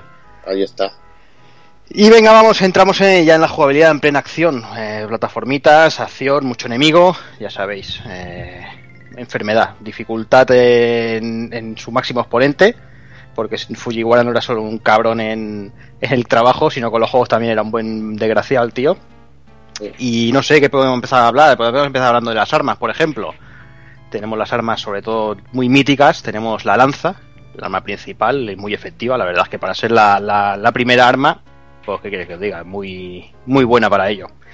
Teníamos la lanza, la daga, perdón, que es exactamente igual que la lanza, pero bastante más rápida. La antorcha, seguramente sea el arma más odiada del juego. Aunque sí que es verdad que, que se odio o no, bueno, en hay zonas que, que, bueno, que se puede, se puede lidiar con ella. Por ahí tenemos el hacha, que también es muy del estilo de la antorcha, pero bueno, también tiene un rango un poquito más grande de ataque. Y el final, la arma final, que es el crucifijo en Japón y aquí un escudo, con las, censuras absurdas. Y esta, bueno, es un arma especial del juego, que tiene un ataque muy corto, pero lo que, lo que tiene de bueno es que puede eliminar los ataques enemigos y los proyectiles y todo eso los, los frena. Y además es, este, este arma es totalmente indispensable para vencer al final boss. Todos os acordaréis también de, de los cofres y de que a veces sale el mago este cabrón que os transforma en rana, que también era, era un punto que la primera vez que te lo hacían te quedas ahí un poquito alucinando. Baja aquí. Que luego ya, ya veremos más adelante en los siguientes juegos el, lo que llegó a dar de sí este, este tema. Y una vez si nos, si nos metemos ya en el tema de las fases, eh, empezamos en la primera, eh, obviamente, en el, como decía Doc, en el cementerio, ¿no? A punto de, de recibir nuestra felación. Nos jode, nos ponemos la armadura, que otra es otra cosa. ¿Cómo se pone la armadura con aquello, con aquello erecto? O sea, porque eso tiene que ser más complicado de doblar ahí, va a meter ahí la armadura rígida. Pero dejemos, dejemos estas cosas a la, a la imaginación de cada uno y vamos entrando en materia y bueno ya sabéis eh, zombies por un tubo algún cuervo alguna planta lanzadora de proyectiles unos poquitos eh, un poquito más adelante y, y llega el momento de hola estoy aquí y vengo por tus cinco duros desgraciado y ya te digo y es así tenemos ahí la primera aparición de Reta Remer o Firebrand como prefiráis y ahí lo tenemos en Evil Y te la rima bien arrimada el Reza René, porque madre mía. Yo no sé quién, quién es la mente que programó la rutina de ataque de este enemigo, pero es que es lo más random que existe sobre el planeta. Y lo que sé es que acaba con tus cinco duros, pero al menos que canta un gallo. Igual tienes la suerte de que se deja dar algún toque, pero lo normal es que tires el disparo y de repente haga un movimiento hacia arriba esquivándote, pero tranquilamente. Es brutal, tío, yo no sé. Es brutalísimo, de los enemigos más cabrones que he visto en un, en un videojuego, tú. Sí, es que además, eh, es lo que tú dices, o sea, parece que sea todo muy loco y muy random, pero es que tú le disparas y el cabrón salta. O sea, te lo- el tío te lo esquiva, no es aquello que diga empieza a hacer el loco a lo, a lo, a, a lo random, pero que- no, no, el tío está ahí preparado para joderte. Y encima con un careto que parece que se está descojonando de ti. Yo creo que Es lo este, que que este es el, el propio Fujiwara que se ha puesto ahí el cabrón. Bueno, no es el Fujiwara, luego diremos quién es, pero alguien que estaba en casa. Pero yo sí me imagino a Fujiwara así en la oficina jodiendo a la gente. que- en pelotas y vestido de rojo ahí. Y pintado de rojo todo el cuerpo. Ahí está. y bueno, tras si tenemos la santa nariz o la santa suerte de eliminarlo, seguimos la fase, nos llegan los primeros saltos fáciles, pero que sí que nos daremos cuenta de lo difícil que es saltar con una armadura puesta. Los soldados estos voladores, lo que podríamos llamar, como dice Evi, los yaguas con las lanzas. Y el final boss, que la verdad es que después de matar a Firebrand, el final boss es, es un absoluto Es una paseo. broma. Es una broma. Tras eso, nada, nos dan la llave y paso al siguiente. En la fase 2 eh, tenemos las plataformas de hielo. Aquí tenemos que empezar a subir, bajar y todas estas cosas, a buscar el camino que más nos interese, lleno de, de una vez más de plantas y demonios voladores. Y además alguna caidita mortal de estas que, que nos, recordará cómo, cómo funciona la gravedad. Ya en la segunda parte del, del- es un pueblo en ruinas, que está lleno de lo que podemos una especie de goblins y unos orcos ahí gigantes. Y también nos aparecerán unos cuantos cuervos por ahí también para tocarte las narices. Pasamos a unas plataformas móviles ahí a tope. Y llegamos al boss, que bueno, que en realidad no es un boss, sino que son dos. O sea, tenemos al, al primero, pues si te están diciendo, hostia, ¿te ha parecido fácil? Pues toma dos. De repente con dos. Pero bueno, si no pasamos mucho, si no movemos demasiado la fase hacia adelante, podemos eliminar a uno antes de que el otro empiece a, a tocarnos los huecillos. Y bueno, pasamos a la siguiente. La siguiente son unas típicas cavernas. Y aquí Capcom, el señor Fujiwara, pensó que la cosa se estaba poniendo demasiado fácil. Estaba diciendo, o sea, ¿cómo, cómo os, osáis llegar hasta aquí? Eh, entonces dijo, vamos a meter aquí unos pilares. Vamos a inventar un, un enemigo nuevo. Unos pilares que solo se pueden disparar cuando ellos están atacando. Y además, si hemos matado a un Firebrand, ¿por qué no podemos matar 200? En esta fase empiezan a aparecer Firebrands a, a punta pala, o sea, a casco porro. O sea, te salen por lo menos 4 o 5 durante toda la fase. Y ya una vez ya llegamos al final de la fase, o el primer dragón del juego. Habéis, habéis escuchado bien, el primero. El primero porque luego vendrán alguno más. ¿Qué más? Fase 4. Eh, este quizás es el nivel con más plataformeo del juego. Aquí hay, empezamos un montón de plataformas que echas con ojos, que no paran de moverse. Y como decimos, si no somos capaces de controlar el salto, vamos a pasar las canutas. Pero bueno, si logramos pasar, que nos podía recompensar Capcom para eso, pues, pues cómo no, con un retarremer nuevo. O sea, acaba la fase, toma. O sea, acaba la zona, pues toma otro. Otro, pues si no te ha quedado claro, eh, aquí tienes otro. Una vez vencido, entramos en una zona de puente sobre el río de lava. Esto, esto tiene cojones porque aquí tú puedes optar por, por escapar, ¿no? Decir, pues mira, me paso a Red Arremer, lo paso por arriba y me voy por patas, pero es que el cabrón te sigue durante todo el puente y luego se junta con otro. Si ya, se junta, si ya uno jodido, juntar dos es ya de, de, de campeonato. Ya para Lo bueno de tener dos es que tienes posibilidades de darle a alguno, tío. porque- Sí, eso sí, eso sí que es verdad. Eso es verdad. Pero bueno, en el puente este pues nos aparecen unas lenguas de fuego que van subiendo y bajando, los típicos demonios voladores chiquitillos. Y bueno, detrás, detrás de eso, tras fundir ahí los mini demonios y algún Firebrand más, pues llegamos a lo que es el segundo dragón del juego. Muy sencillito todo, hasta el momento. Muy fácil. Sí, sí. Con la uña. Ahí estamos. Vamos a la siguiente fase, que ya es el castillo inferior. Un nivel, no sé ya así decirlo, pero un nivel complicado de cojones. El juego está pla este, este nivel está plagado de enemigos y vamos tenemos que ir subiendo escaleras y bueno, y hasta llegar al boss. O sea, tampoco no tiene demasiada historia, pero sí que tiene mucho enemigo. Eh, el boss este es el enemigo que, que el, el al principio del juego secuestra a la, princesa y bueno, este veréis que cuando, cuando plega las alas no podemos golpearle, con lo cual que habrá que estar pendientes de cuando las, las, las abre. Además, mm, es curioso que el tío ataca con shurikens, no sé, no había visto nunca un demonio lanzando shurikens, pero bueno, aquí tenéis uno la mar de majo. Y bueno, ya vamos, ya vamos llegando ahí, ya estábamos en el castillo inferior, pues que el siguiente fase, pues castillo superior. El nivel es visualmente muy parecido al anterior y además es el típico, pues lo que podemos llamar un boss de, de toda la vida, ¿no? De, de diccionario. Con algunos, pues eso, los final, los final boss por, por duplicado, algunos han dicho, pues uno te parece fácil, pues toma dos, así que ya podéis imaginaros. O sea, dos del primer nivel, un dragón, dos del este anterior nivel y, ahí vamos haciendo. Algún Firebrand también por ahí, como no. Y lo que es eh, aquí, como ya, bueno, luego, luego contaremos, eh, el juego hay que darle dos vueltas porque necesitamos un arma. Y aquí si, si el, enemigo final eh, de la fase 6 no lo eliminamos con el escudo, de, nos obligan a volver a pasar a la fase de principio hasta que consigamos el arma y eliminar al, al enemigo con este arma. Y bueno, fase 7, la última fase, el enfrentamiento final, que, que como os comentábamos, ¿no? cuando llegas por primera vez, derrotas a Satán y si la primera vez que nos enfrentamos a él nos llevamos la grata sorpresa de que tenemos que comenzar el juego del principio. O sea, que te has acabado el juego con tus 5 duros, no te preocupes que vas a empezar de nuevo. Que esos 5 duros mmm, los vas a aprovechar. Y ahí estamos. Hay que darle la segunda vuelta para poder acabar acabar eliminándolo con el escudo y así ya acabar el juego realmente eh, realmente acabado. No sé, que no sé si alguno tenía algún recuerdo en especial de, de Ghost and Goblins. Y yo solo tengo, yo tengo muy malos recuerdos. He llegado a soñar con la gárgola esa porque no sabía cómo darle, tío. Es, decir, es que a veces es, es- es pura chorra para mí ese personaje, tío. Es, es demasiado, tío. Sí, sí, sí. Yo creo que por muchas vueltas que le des es tener la suerte del momento que juegas, el primero sobre todo, es tener el- la, la chorra o el acierto de, de- de engancharlo bien y fundirlo. Y luego, bueno, pillar habilidad y muchos reflejos, tío. Mm. Sí, sí, sí. Sí, pero pff, eh, los patrones de ataque de este, de este enemigo es que. Son imposibles. O sea, es que no. O sea, la habilidad te, te- te da hasta cierto punto porque. Al final tienes que. Tienes que. Le tienes que tentar un poco para que vaya por ti. O sea, si en el primero, por ejemplo, le puedes cazar dos, incluso si eres muy rápido, hasta tres disparos, con mucha suerte.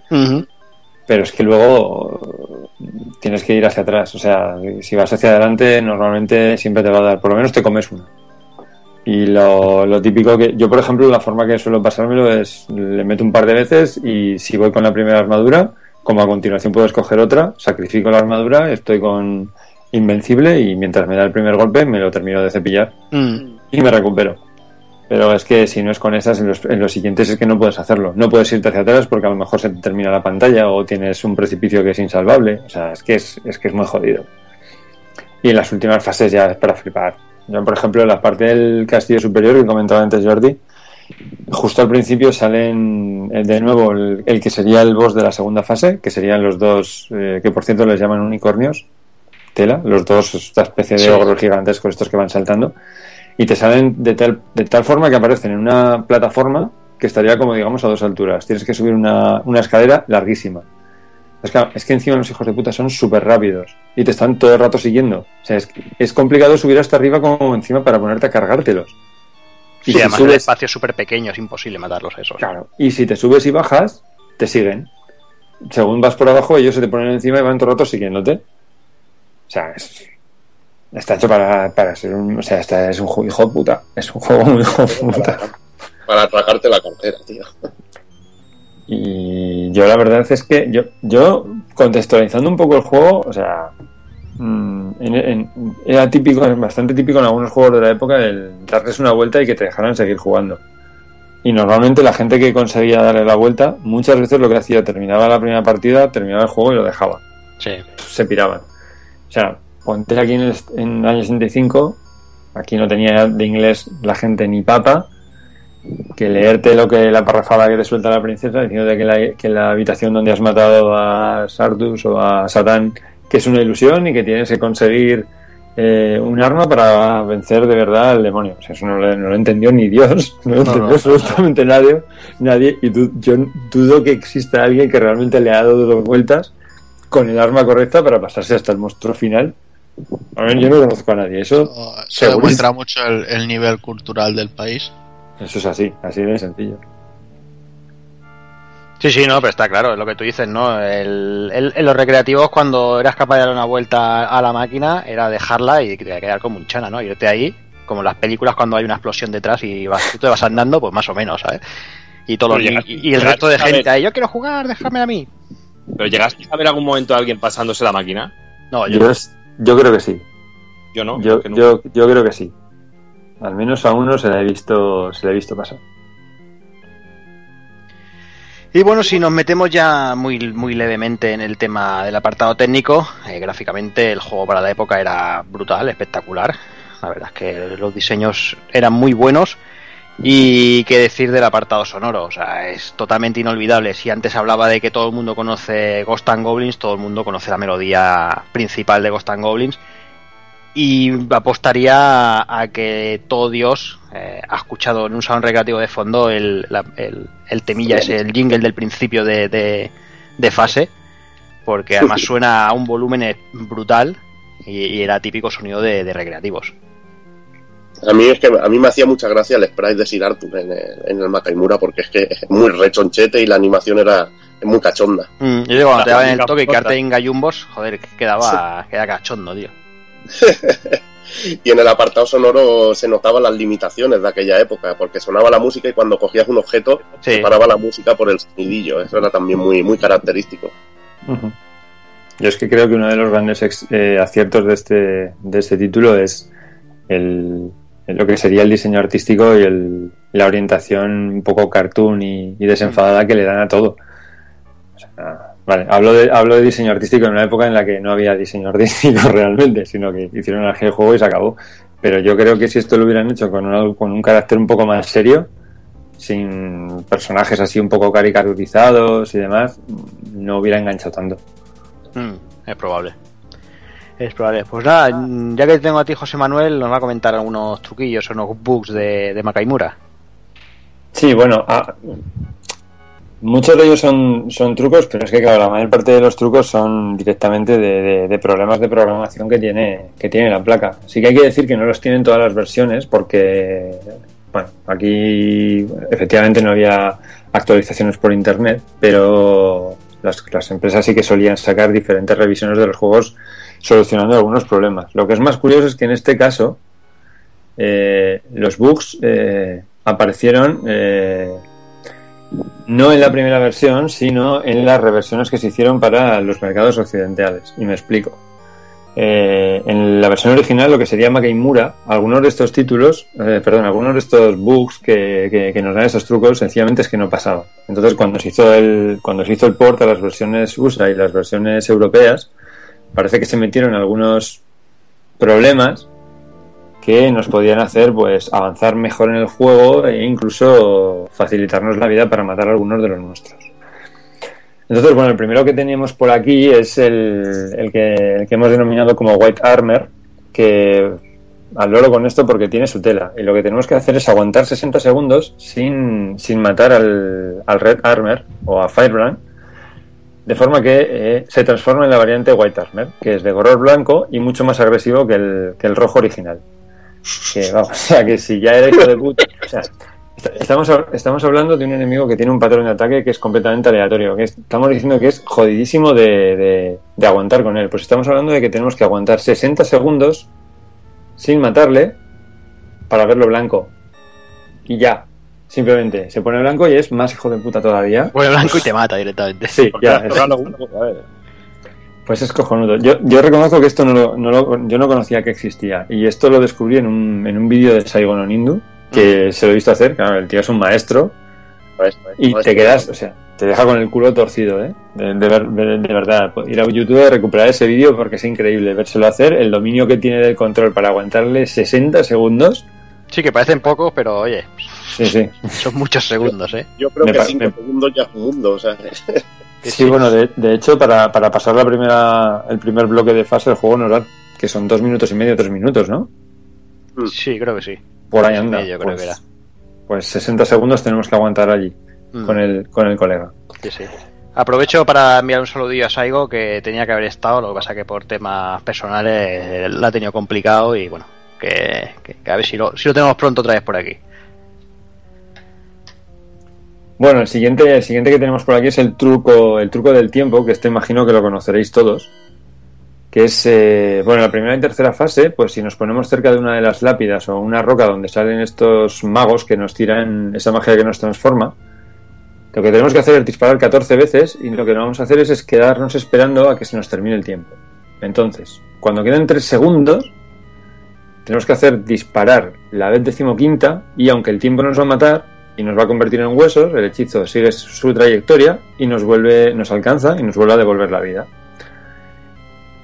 ¿Cuál es el matiz? El matiz es que eh, el, el juego entra en un, en un camino de no retorno, el tiempo se rompe y lo que podemos hacer aquí es, eh, como los enemigos sí que tienen respawn y siguen apareciendo, empezamos a aprovechar a matar zombies hasta que llenamos el contador de vidas. El problema que tenemos aquí es que cada zombie nos da 100 puntos. Y me parece que la vida está a los media vida ahí. 20.000. la vida está a los 20.000. Entonces, eh, pues bueno, hay un, hay un rato de matar zombies. Y aquí también, eh, dependiendo de las versiones, el truco puede salir de dos formas distintas. Hay una buena que lo que hace es eh, el spray del personaje, simplemente pues se transforma en rana y luego ya aparece bien puesto. Y hay otra versión mala, por decirlo de alguna forma, que lo que aparece es el sprite partido en dos partes. Y además también el contador del tiempo eh, cambia y pone un valor que seguramente reflejará eh, basura en memoria cuando ha terminado esto. También, también otro efecto colateral es que la música, la música se para. Porque el bucle musical pues está todo el rato tocando la melodía. Cuando entras en a falta de 30 segundos creo que cambia la melodía por la melodía del tiempo y luego te suena la melodía de, de la muerte. Entonces está programado para terminar ahí y ya simplemente tenemos los efectos de sonido, no tenemos música de fondo. Mm. Vale, eh, siguiente que tengo apuntado por aquí, el cómo obtener la cruz en la cuarta pantalla, ¿vale?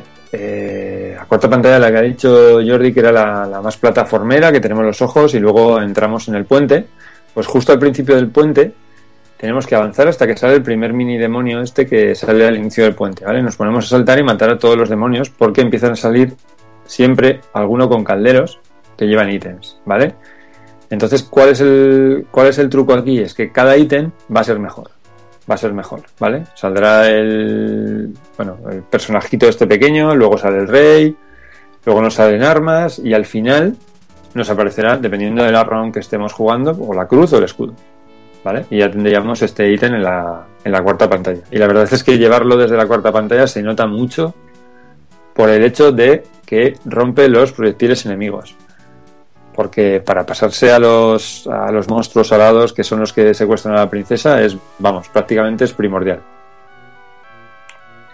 Vale, no nos movemos de aquí y aquí comentamos otro bug también de programación del juego que nos permite pasar- pasarnos fácilmente el boss de la cuarta pantalla, ¿vale?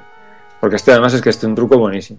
Bueno, lo que tenemos que hacer es seguir avanzando por el puente, nos cargamos a los enemigos y cuando empieza a sonar la música de, del boss, en lugar de ir a cargarnos el dragón, nos damos media vuelta y empezamos a echar hacia atrás. ¿Vale? Eh, salen algunos fiablillos más, las hogueras, las saltamos y llega un punto en el que el juego se rompe y nos da la fase por, por acabada. Sin hacer nada. Dejan de salir las hogueras, saltamos los huecos, cogemos la llave y a la quinta pantalla. Vale, y el último que tengo aquí, que es eh, para mí es el más importante para poder pasarnos la, la sexta fase, está relacionado con los con los dos bosses de, que nos salen en la segunda fase que hemos comentado antes, que estaban en esta escalera muy alta. Y ya he comentado antes que eh, cuando subimos y bajamos lo que hacen es seguirnos la trayectoria que llevamos, ¿vale? Entonces lo que tenemos que hacer es llevarlos lo más que podemos hacia la izquierda, ¿vale? Y empezamos a saltar mirando hacia la izquierda. Entonces, eh, ellos saltan con nosotros. Entonces, uno de los efectos que podemos hacer es coger uno de ellos y subirlos a la plataforma siguiente. En uno de los saltos que hacen, en lugar de quedarse en la, plataforma donde los vemos, pasan a la siguiente, de forma que ya podremos subir y matar ahí solamente a uno de ellos. Pero si seguimos haciendo estos saltos, lo que podemos hacer que es que tanto uno como el otro los empezamos a subir por la parte baja de la pantalla. ¿Vale? Es un. Esto sí que es un bug bastante, bastante guarro, pero bueno, ahí está en el juego y lo podemos utilizar en nuestro, en nuestro favor.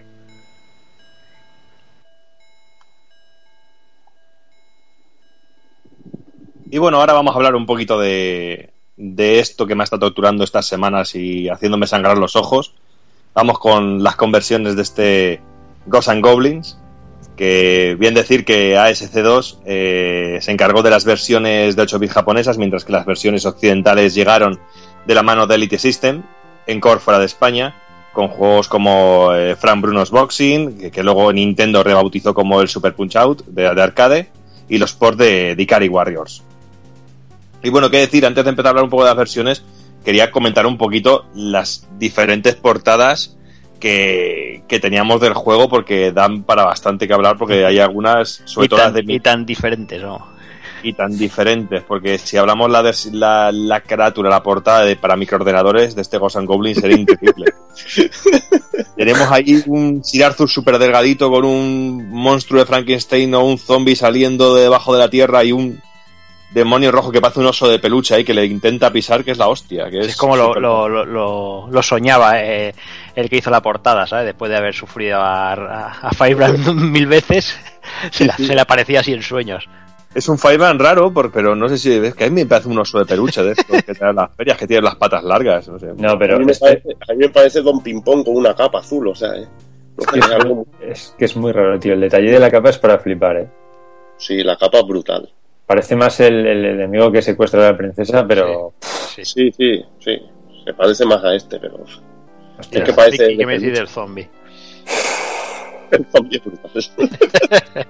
el zombie es de libro, tío. De manual. Y luego una planta carnívora ahí que no tiene nada que ver en estética con el resto del dibujo, ahí arriba, también que está al lado de entre, la- entre las tumbas, que también queda muy cachonda. Y luego la versión de NES, pues tenemos que hay mucha diferencia entre la versión de NES y la que hubo en Japón para Famicom, que no tiene nada que ver la una con la otra. Que bueno, que la, que la de NES, bueno, está cachonda, no, tampoco está No, tan sí, mal, bueno, hombre. Esos son buenas ilustraciones. Las dos, bueno, la de NES también es, es a los japos de- del arcade y esto. O sea que. La de NES que está son- cachonda, es, a, mí es, a, mí sí me, a mí sí me gusta, es más así como un tono más cartoon, un poco más dibujo animado, incluso el, el Arthur está cachondo así en la, la postura que tiene. Y luego la japonesa, pues que es un poco así como más, un poco rollo como super deformed, un poquito así, con personajes un poco más cabezones. No sé, muy La cachonda. princesa, la princesa se llamaba Heidi y sí, es lo que tiene. Madre mía.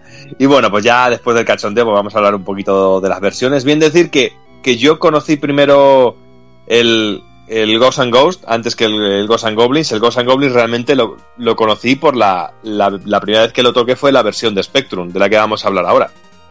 Le- le- la, la versión de el, primero yo cuando en el salón recreativo de mi pueblo el, primero que yo vi fue el, el Ghost and Ghost realmente y al que jugué bastante y después cuando jugué al de Spectrum dije coño pero es muy diferente coño es que realmente los niveles no tienen nada que ver con lo que había es que claro es que era el juego anterior pero bueno eh, después de haberla jugado bastante estos días y también con el recuerdo un poquito que tenía de del, del juego, porque yo este juego lo tuve en, en un pack que era el pack Platinum, que venían un montón de juegos de Capcom, y que, joder, que a mí me hizo mucha ilusión tener ese, porque venía también el Forgotten Wars.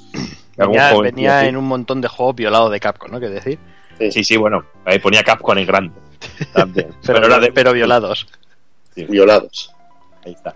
Y bueno, para mi gusto, eh, esta versión de Spectrum de 1986, que no olvidemos que es 1986 y es un Spectrum, para mi gusto es de esas versiones vilipendiadas y maltratadas, aún siendo, para mi gusto, auténtica delicia, o al menos lo fue para mí en su día, porque lo disfruté muchísimo, todo hay que decirlo. Y es que esta versión esconde algún secretillo y curiosidad como que no, cono- eh, no conoceremos, que no conoceremos si no damos una oportunidad a nuestro amado Spectrum. Un ejemplo de esto es que, aunque al principio puede aparecer el mismo juego que el resto de versiones y original, cuando superamos los, los primeros compases del juego, este se desliga completamente de la historia y el mapeado es original, no tiene nada que ver con el, con la, con el, con el juego original. Y es una historia completamente diferente y muy recomendable, que yo creo que, que deberíais darle un tiento si os gusta mucho la saga, sin olvidar, claro, que es un Spectrum, es el año 1986 y que nos vamos a encontrar con, con tres colores en pantalla realmente, no únicamente el amarillo Spectrum. Tenemos amarillo Spectrum, azul Spectrum, verde Spectrum. Igualmente, ver, esto ves, esto sí que opino que son cosas que se deben hacer. Que si no puedes replicar lo que es el hardware original, busques otra fórmula y hagas el juego de otra manera en que sea divertido. Es que muchas veces, por ejemplo, coger Final Fight y querer meterte los sprites de la recreativa en un Spectrum, eso es de zumbaos, tío. Una idea de zumbaos. Pero yo fui hacer que piqué con el Final Fight de Spectrum y pagué por él y, y de lanzamiento y me gasté una pasta. Pero es que, claro, es que tú veías las capturas de pantalla en las revistas y veías unos graficazos de la hostia y decías, joder, si es que son enormes los, los, los gráficos y, era muy parecido a la recreativa en gráficos. En, en Mm. el dibujo, no en el gráfico. Bueno, entiéndase que es un Spectrum. Pero luego, claro, luego te ponías a controlarlo, era infumable. Era imposible. Y Era los imposible. eso es que no, no los podían mover bien. Ahí había que hacer cosas. A mí me gustó, por ejemplo, la conversión del Midnight Resistance. Que coges y en vez de, de copiar el original, le das un aspecto deforme al juego, pero le mantienes la jugabilidad.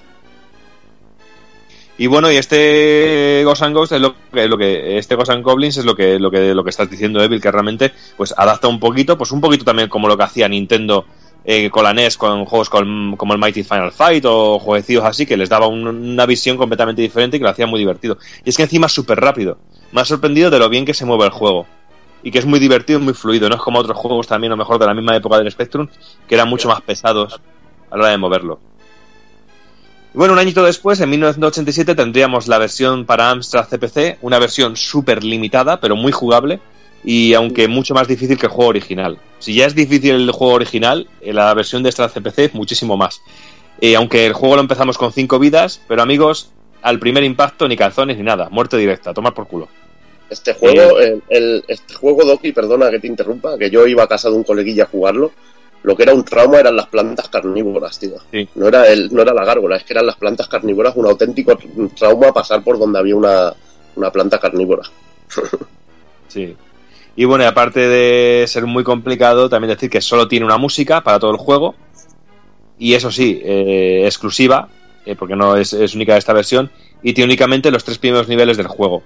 Eso sí, no tiene final, estamos en un bucle continuo. Aquí ni, ni escudo, ni eh, brazaleta de la, de la diosa, ni hostias. Aquí es un bucle continuo, como lo, que, lo que nos comentaba antes el amigo José Manuel, que decía que, que muchos juegos antes empezaban y, y terminaban y que eran vuelta a empezar en bucle, pues lo mismo ocurría con la versión de Astra CPC. Y ese mismo año, en el 87, pues Commodore, el Commodore 64 también tuvo su versión, una versión bastante jugable, pero con, un control muy muy duro y que al que le faltan niveles, ya que solo tenemos los cuatro primeros y las fases 3 y 4 están cambiadas de orden. Y únicamente tenemos dos músicas en todo el juego, compuestas por eh, Mark eh, Kosecki, eh, no, eh, Kuksey, eh, pero con un toquecillo muy especial, ya que toma como inspiración el preludio número 20 de Chopin.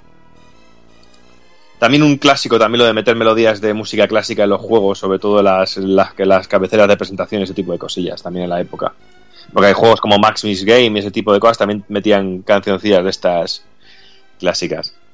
El juego fue programado por Chris Butler y, y por las limitaciones del sistema recortó mucho tanto en gráficos como en mapeado. Una versión bastante jodidilla. Que bueno, que como siempre en un Commodore 64 merece la pena, sobre todo por escuchar la música.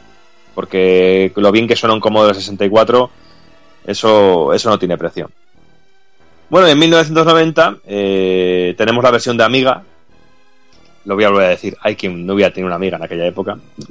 Eh, y la potencia de la Amiga nos ofreció una versión visualmente eh, idéntica, entre comillas, muy parecida, muy parecida al arcade, pero sin música. Eh, pero que no igualó en ventas, por ejemplo, a- al port de Commodore 64, en otras razones porque no había un no había tantos amigas en el mercado como Commodore 64 realmente. Es Ni un gente juego que la pasta para comprarse una amiga. Claro. El juego se empieza con 7 vidas, pero el control es duro, duro, duro, duro, duro como el solo. Luego tenemos la versión de Atari ST, una versión muy buena, pero sin los dos últimos niveles y que si la ves gráficamente pues es bastante bastante interesante y luego a nivel jugable pues es muy fluida y se deja jugar muy bien. Pero bueno, tiene un aspecto gráfico que, que hace que esta versión también sea algo única. Y luego vamos con la versión de PC. Y la versión de PC solo, que solo tiene un- una forma de catalogarse como terrible, tanto en gráficos como en música. Eh, es una versión que no tiene scroll y los enemigos aparecen de la nada de repente y en muchas ocasiones aparecerán encima de nuestro eh, matándonos inmediatamente. Pero otras veces podremos pasar partes enormes de la pantalla sin dar tiempo a que aparezca ningún enemigo. Eh, ciertas partes de los niveles eh, están recortadas y son un corte y pega de otras partes de- del nivel, repitiendo gráficos a cascoporro continuamente. Una, una versión que realmente seguramente sea la que, la que menos me ha gustado de todas, sobre todo por el tema del scroll, que, que lo hace bastante pesadete el juego. Y luego en 1986, pues la versión de NES, una versión que a mí me gusta mucho personalmente y que he jugado bastante, eh, desarrollada por Micronix, eh, también padres de la versión de las versiones de NES de Elevator, eh, Elevator Action, eh, los cazafantasmas, Tiger Heli y algún que otro juego para Super Nintendo y el F1 Circus de Mega Drive. Esta versión es muy muy interesante y muy precisa y muy dinámica. Eso sí, con un recorte gráfico y mu- musical más que importante. Y es- de esta versión de NES pues tenemos un port para Game Boy Color, que es más o menos el, el mismo juego pero al que le han metido un zoom, y un port para Game Boy Advance en, el, en, la, en la gama de juegos que salieron de NES, el Famicom Mini en Japón. Y, y también tenemos un, un vídeo de, del Angry Video Gamer bastante cachondo. Sí, sí. Que Le da mucha caña, ¿eh? Le da mucha caña, pero el juego realmente merece la pena pegarle un tiento, ¿eh? Está de puta madre. Sí, pero get the knife, get the knife. Get the fucking knife. Y luego para móviles, pues existen versiones para móviles de este Ghosts and Goblins y podemos contar hasta tres, de las cuales la primera versión es del 2003, de la cual poca cosa conocemos ya que no salió de Japón, pero que por imágenes podemos apreciar que la reducción de los gráficos es considerable. Luego tenemos una segunda versión de 2004, que es una revisión del original, pero con gráficos renovados y ciertas partes, ciertas partes de los niveles recortadas. Y en 2008 aparecería el Ghost and Goblins Gold, que añade una nueva armadura, la verde, y de nuevo se vuelve a rebozar los gráficos con unos diseños que a mi gusto son muy, muy feos. Más feos que en cualquier otra versión, realmente. Y bueno, luego también tuvimos versiones para PlayStation 1, eh, para Saturn solo en Japón, en el Capcom Generation Volumen 2, y el Capcom Classics Collection y su recopilatorio portátil eh, Capcom Classics Reloaded, eh, así como en el Capcom Arcade Cabinet para PlayStation 3 y eh, Xbox 360. Y pasamos a lo que sería la segunda entrega, Ghosts and Ghosts, de Haima Kaimura, como a mí me gusta, de 1988, a finales de este año, y que ya, ya bueno, era el segundo juego que ya usaba la, la placa CPS-1 de Capcom, a la cual ya le, dimos un buen repaso a todo lo que es la placa CPS-1 de Capcom en, un programa que hicimos sobre ello. Eh, bueno, logo increíble del juego, juego CPS-1. La historia, tres años después de los eventos de, de Goblins, Lucifer, señor de los demonios, captura todas las almas del reino de Sir Arthur, incluida por supuesto la de su amada princesa Prin y armado con su lanza y enf- enfundado en su armadura, pues comenzamos la aventura. La jugabilidad, pues bueno, mm, al igual que la primera entrega, Sir Arthur se pone la armadura, pillamos la lanza y empezamos el plataformeo extremo con dificultad Madden Capcom y Madden Fujiwara. Continuaremos con, con los dos impactos para morir, el primero que nos dejará en gallumbos. Y bueno, en esta ocasión se hace la jugabilidad mucho más dinámica al poder disparar hacia arriba y también poder disparar hacia abajo al saltar. A mí esto es un, un avance muy importante y creo que lo hace quizá el título más divertido de, de la saga en, en este aspecto. Bueno, disparar que- hacia arriba da muchos puntos, ¿eh? Sí. Y, y lo de disparar hacia abajo te salva de más de una situación, porque en otro mejor dabas un salto. Y como no se pueden corregir los saltos, pues a lo mejor de repente te aparecía un zombie de repente porque sí, de abajo, y el poder disparar para abajo a mí me ha salvado de más de una ocasión de, de una muerte directa. El salto es que para mí Sir Arthur es como el Air Jordan, tío. Está en, en el aire está demasiados segundos en el aire. Y con Ahí 100 kilos de armadura encima. y que ves que te estás comiendo la bala, tío, pero directamente. Y 100 kilos de armadura encima. Ya te digo, tío. Pero en este juego, cuando das un mal salto, lo notas al momento. Dices, voy a morir. Vuelven los cofres con los magos que nos convertirán en patos si llevamos la armadura y en ancianos si estamos en gallumbos. Muy cachondo lo de lo del anciano que vamos despacio pero nos permite atacar, aunque mucho muchísimo más lento. Sí, lo que mola, y lo que mola también que cuando lanzas, el, por ejemplo, la, la- la lanza del principio, que también va mucho más despacio y se va cayendo cada vez más hacia abajo, que no, no llega a toda la distancia. un detalle cachondísimo. También nos darán puntos y armas y, y cuidadín también con esto de las armas no vayáis a pillar un arma un arma que os joda por cuidado porque eso es uno de los, de los graves accidentes que puedes tener coger un arma eh, que un arma que se te quede en un sitio que no pueda no tengas más remedio que pillarla te puede joder la partida Totalmente. te lo doy fe. Cuando hable sobre las fases del juego contaré alguna cosa que me ha pasado que... Pero bueno, también aprenden mucho con esas cosas. Eh, la mayor novedad es la nueva armadura de oro, que nos permite hacer magias al cargar el botón de disparo y decir que en este caso cada arma tiene su magia, su magia propia. También tenemos dos armas nuevas, el disco y la espada. Al igual que en la entrega anterior, tenemos que dar dos vueltas al juego para conseguir un ítem especial para enfrentarnos al jefe final verdadero. Eh, en este caso, pues nos darán un arma especial que es como una especie de Hadouken. Eh, bueno, eh, se siguen las tradiciones y si no es bastante con una vuelta, pues aquí tenemos que dar dos vueltas. Eh, creo que en este juego ya sí que la gente sabía más, un poco más de lo, de lo que iba el rollo, sobre todo en esta segunda vuelta del juego, de lo que había que conseguir. Sobre todo, yo vi este juego darle la, lo he visto dar las dos vueltas en directo, aparte de Saigo, que ver el gameplay de Saigo es todo un placer, lo he visto también en directo y, y la verdad que es una pasada, es una pasada. En cuanto a las armas, pues tenemos la lanza, que es el arma por defecto, la clásica que, ya podíamos ver en la anterior entrega, muy versátil y cuya magia invoca un rayo que, partirá de Sir Arthur en horizontal y vertical, que también es bastante útil. Pero bueno, la lanza es bueno, un arma clásica y no funciona mal. las dagas, que es el arma indispensable quizá del juego, seguramente la mejor. Es la más rápida, hace menos daño por eso, pero lo suple, de, lo suple con creces. Es muy útil y su magia crea un clon de Sir Arthur que dura un breve periodo de tiempo, pero duplica nuestro poder de disparo. Esto, la Y verdad, no- que la magia es muy útil. Dime. Y no veas lo útil que es esto, madre mía. pero súper útil. Esta es que es de las mejores armas que tiene el juego y, y la magia le va, le va como anillo al dedo. Luego tenemos las hachas, que son muy lentas, pero atraviesan, pueden atravesar paredes. Su magia consiste en una potente explosión. La verdad que es un arma bastante jodida si te toca porque la trayectoria que tiene hacia arriba te puede joder bastante. Te puede joder bastante.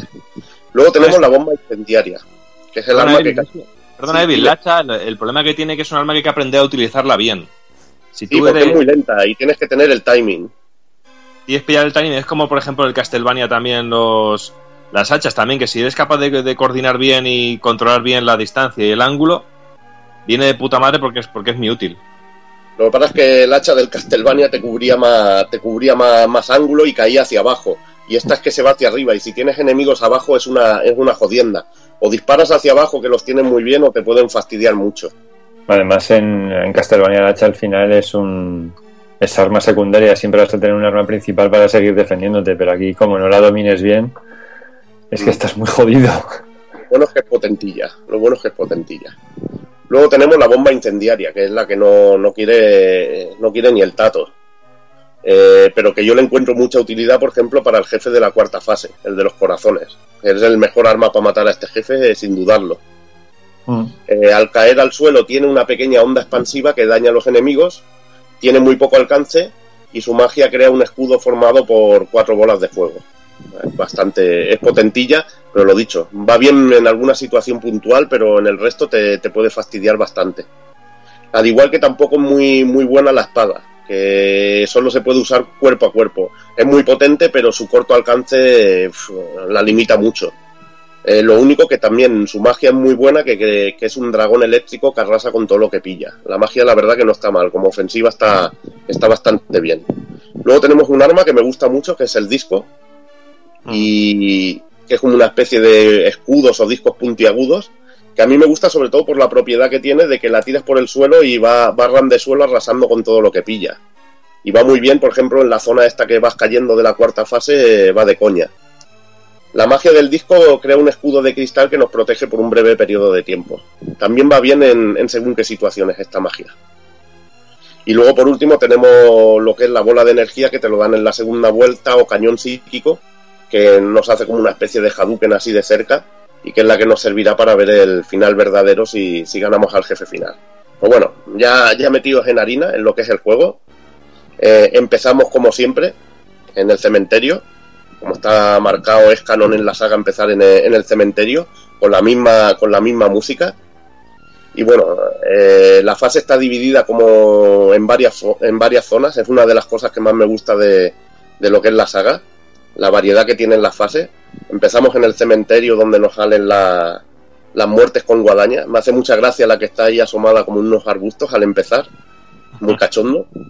Y son bastante cabroncetas. Te salen también los buitres, y bueno, a mí la zona que, que me gusta mucho, sobre todo de esta, de esta primera fase, es la zona que hay como una ventisca de aire, que te vienen unos enemigos que son como unos, que vienen como una especie de torbellinos, que son como unos bichos con unos murciélagos con guadañas en las manos. Son como son pollos pelados guadañas. Dime, Son como pollos pelados pero con guadañas en las patas. Sí, Sí, sí, algo así, algo así, es rarísimo. escenario está lleno de vidas y te das cuenta, tío, cómo se mueven los árboles. Es maravilloso. la animación de los árboles increíble y decir que, que están diseñados de una manera muy hijoputesca. Eh, la verdad que si vas de tirón, te lo pasas muy fácil, tiene un patrón así muy definido. Pero si se te ocurre esperarte un poco, te darás cuenta que al ir hacia adelante ha cambiado un poco cómo te salen.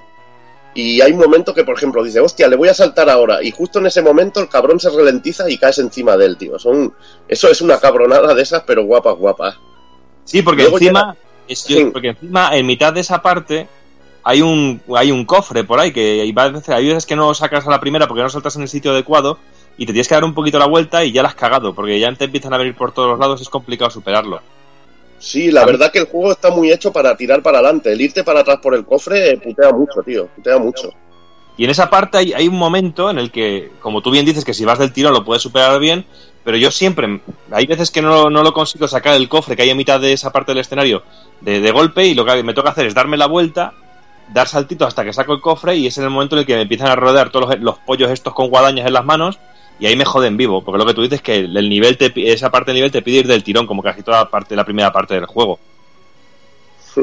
Ya Y luego también- y luego también y luego hay una parte también un poquito más atrás que es la parte de las guillotinas que hay unas guillotinas pequeñas pues hay una que sí que hay uno hay un árbol lleno de, de- de pájaros por ahí pues siempre la última guillotina final que hay un salto que hay una especie de, de escaloncito al final que a veces como cojas un poco de carrilla y saltes te tragas la guillotina del todo y como te roce te jode y siempre solo el cagarla ahí en ese momento y es que este primer nivel tiene algunos saltos muy muy jodidos que aunque no lo parezca Y después de, de lo de los árboles del viento viene la viene como una pequeña subida por una montañica y ahí, ahí la verdad que es muy cachondo. Hay unas flores cachondas que escupen como tres calaveras que hay que cargársela al instante. Te salen raíces de árboles puteando y luego los cerdos que te pueden potar desde arriba, que son bastante cabroncetes.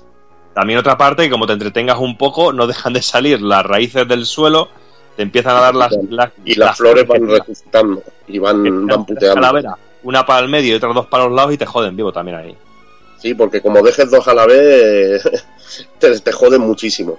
Y bueno, allí- desde allí llegas al jefe final, que es el Sielder o Estatua del Terror, que bueno, tampoco es, es muy chungo. La verdad que no, no es un jefe que sea... Es más la impresión de, de verlo de grandote que, que lo chungo que es. Luego seguiríamos con la... de la hostia, que está genial animado, me encanta cómo mueve el careto y eso, está genial animado este personaje, este enemigo. Muy brutal. Y el careto lo usarán luego también para torturarnos en algún sitio, donde sí que verdaderamente se volverá jodido. Y, lo- y luego iremos con la fase de la segunda fase, la del, la del pueblo incendiado, que empieza con la parte de los molinos, que salen unas tortugas hijas de puta que están botando, algunas se paran, se pueden ir hacia ti o te pueden escupir, o tienen la, la rara habilidad de escupirte de vez en cuando que, que putea vivo.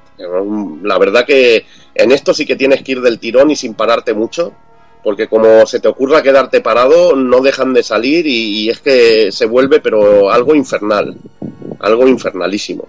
Hay que ir de tirón y a saco. No te, ni te entretengas a por los cofres porque es que es letal, es letal. Luego entras en una parte que hay como unas plataformillas en unos puentes, que a mí me mola mucho, que Los, si te caes los en el centro hay como una especie de sarlac en medio que viene a por ti y hay unos agujeros estrategi- estratégicamente colocados para que puedas caer en, en sus fauces. La verdad que es simplemente, bueno, cuestión de memorizar.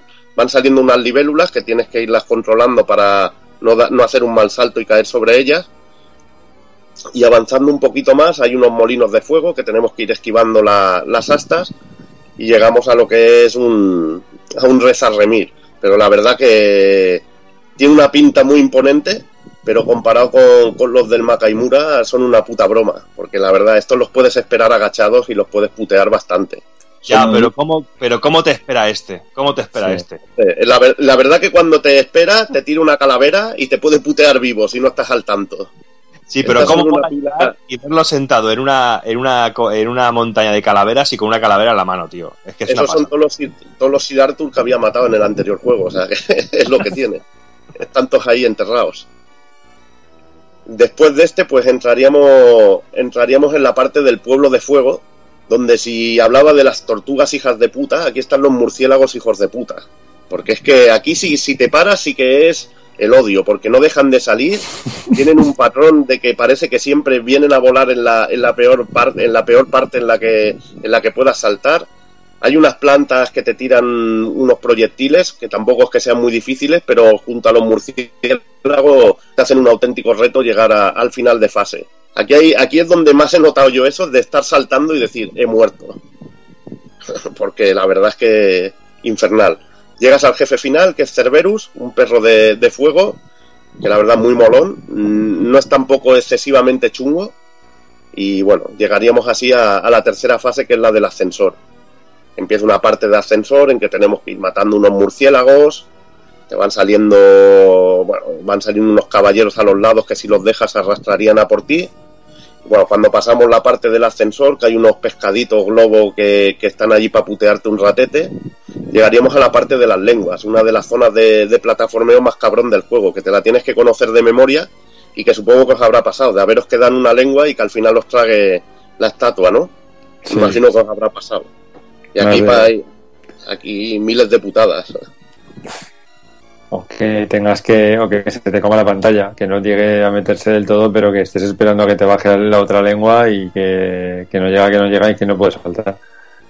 te debes dejar de caer en sitios estratégicos y bueno, cuando llegas al final te espera el enemigo que es un ojo, que no es que sea tampoco terriblemente chungo, pero a veces tiene patrones bastante aleatorios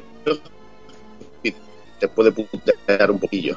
Pero tampoco lo veo El final, el jefe final de esta fase es el, el propio nivel, que es insufrible. Yo, es de, yo he llegado hasta aquí. Yo he llegado hasta aquí y de aquí, yo de aquí no he podido pasar. Realmente esto me parece súper jodido. No te creas, tío. No sé, es seguir un patrón. A mí este no me parece jodido. El que me parece jodido es el siguiente para mí. Me parece jodido el siguiente y, el, y, y la quinta fase. El siguiente nivel es la, la cueva de, de cristal, que realmente es un nivel que empieza bastante facilillo. Veremos en el techo unos cristalitos que si se nos ocurre tocarlos no, nos matarán. Y bueno, pasamos una primera parte que no es muy complicada, con un poco de, de muertes con guadañas y unas estatuas de piedra que podemos destrozar, que tiran proyectiles, que tampoco son muy, muy peligrosas, pero entramos a la parte que es verdaderamente infernal de, de la fase. Que hay como una especie de, de parte helada o deslizante o de agua en la que nos vamos deslizando hacia abajo y salen unas manos y unos bichos que van respaneándose del suelo que se arrastran y es una parte bastante cabrona. Aquí, aquí una de las veces eh, acabé con el hacha y me costó un cojón pasar la fase porque la trayectoria, la trayectoria ascendente del arma me, me jodía muchísimo. Y las manos te pueden matar de golpes y te pillan, tienes que tener cuidado. Hay una zona final en que te tienes que dejar caer como en unas flores carnívoras y tienes que ir saltando, y, pero te tienes que aprender un patrón para caer, que de mientras también, mientras caes, también hay una, unos bichos al lado que te van tirando bolas para amenizarte, eh, para amenizar el cotarro. Pero bueno, te dejas caer bien y llegas al jefe final, que es y que es un bicho que tiene cinco corazones que debemos destruir y que tiene dos gusanillos que van saliendo de su cuerpo recorriéndose el escenario que son totalmente imprevisibles y cabrones. Aquí la verdad que la mejor arma para eliminar a este bicho son las bombas, las bombas incendiarias que caen hacia abajo y por la trayectoria te lo hacen mucho más fácil al jefe. La putada que la siguiente fase irás con ese arma equipado. Y luego iríamos a la fase del, a la quinta fase, que es la del castillo de Lucifer. Que bueno, empezamos ahí con unos dragoncillos que van ahí pululando por el escenario. Y bueno, vamos avanzando un poquillo, te van saliendo bichos chunguetes. Y llegamos a una de mis partes favoritas, que es como la escalada de las escaleras con las, con las cadenas estas que tienen cráneo, bueno, las bolas de pinchos, que salen como de unas calaveras y esa parte me encanta. Subes arriba y te encuentras un guiño al primer Makaimura, que te aparece el, el jefe final. Y bueno, lo, no, es bastante, no es muy chungo de, de, matar si lo vas esquivando hacia atrás y le vas esperando y rateando un poquillo. Y a partir de aquí la cosa se pone muy chunga. Llena de la cosa de reza remers, te salen dos cabezas del, del primer jefe final en una pared, una por cada lado, que te putea vivo y bueno, una, y te salen luego también tres, tres versiones tres versiones así del jefe de la, de la tercera fase de ojos de estos gaseosos que son también bastante cabrones. Tienes que ir lo, lo, mejor es ir matándolos uno a uno porque si te salen los tres a la vez te putean vivo. Y bueno llegamos al jefe final que es Belcebú que es como una una especie de mosca gigante que bueno tampoco es, lo veo ultra difícil pero que te puede putear bastante. Y bueno, tendríamos que dar una segunda vuelta para encontrar al, al jefe final del, del, juego, Lucifer, que la verdad que tampoco es ultra chungo. Y lo que es realmente chungo es llegar, llegar hasta aquí con el arma, porque la verdad la parte final es, es bastante infernal y, y, tienes que tener nervios de acero. Sí, pero el, dise el, el, diseño de Lucifer es genial, ¿eh? Es una auténtica pasada este enemigo. Genial Lucifer, un demonio ahí hecho así, rollo músculos, tío, es brutal, brutalísimo. Impresionante. Y bueno, vamos a hablar de, de lo que es el, el apartado gráfico. Decir que los gráficos son increíbles, sobre todo en su momento. Eh, son esos gráficos que llamo yo Made in Capcom, porque es auténtico arte puesto en pantalla. Y la verdad que pocos juegos yo recuerdo en su época que, le hicieran sombra al Guns N' Roses. Sprites geniales, uso del color perfecto, genial animación, eh, algún efecto increíble como el de la ventolera en los árboles, que era pura animación de los árboles, que estaba genial, tormentas, tiene de todo, de todo. Y si es guapa, si son guapos los gráficos, el sonido tampoco se queda corto. Eh, este apartado corrió a cargo de Tamayo Kawamoto, que realizó un trabajo sensacional, manteniendo el espíritu del original, sobre todo cogiendo la música de la primera fase y adaptándola al juego. Y la verdad que los temas van como anillo al dedo en cada fase. A mí me encanta, por ejemplo, la, la música de- del segundo jefe, de Cerberus, el perro de fuego. La encuentro súper intensa, me encanta. Y también la, la música de la cueva de cristal, que, que es preciosa y sobre todo de la última fase, muy chula, muy, muy, muy épica. Decir que Tamayo estuvo en Capcom de 1984 a 1990, participó en la composición de juegos como Commando, Legendary Wings o Forgotten Worlds, siendo una de las primeras compositoras que trabajó en que trabajó para la compañía. Eh, decir que cuando dejó Capcom se fue a Taito, siendo uno de los miembros de, la legendaria banda de la compañía japonesa que, conocemos como Zuntata, donde trabajó en cositas como Night Striker o sobre todo la saga Ray Force. Ray Storm, Ray Crisis, esto- estos juegos, estos matamarcianos que, que tienen una música increíble. También geniales los efectos sonoros, ¿no? porque Dai Makaimura tiene, tiene sonidos de aquellos que resultan legendarios. La muerte de Sir Arthur es icónica, eh, todo lo que son sonidos del juego están espectaculares. Están, la verdad que, que increíble. Y pasamos, bueno, un poco al tema de conversiones. Le doy un poco paso a Doki, que hable un poco de, las conversiones de ordenador y yo luego me iré con las de consola. Vale, vale. Perfecto. Pues vamos un poquito ya con las versiones de microordenadores de la época y vamos en 1989 con la versión de, Spectrum. Una versión de, para mí, increíble, que está de putísima madre, de la mano de Software Creation y distribuido por Usgold. Eh, tiene una música genial eh, de la mano de Tim Falling, como todas las versiones de, de microordenadores de, de aquel momento y programado por Mac Folin eh, bajo, el, di- bajo el diseño artístico a cargo de, Ben Jackson. Y en, solo decir que musicalmente este juego en 128K eh, suena de increíble, suena de muerte. Va a ser un Spectrum, suena de manera genial.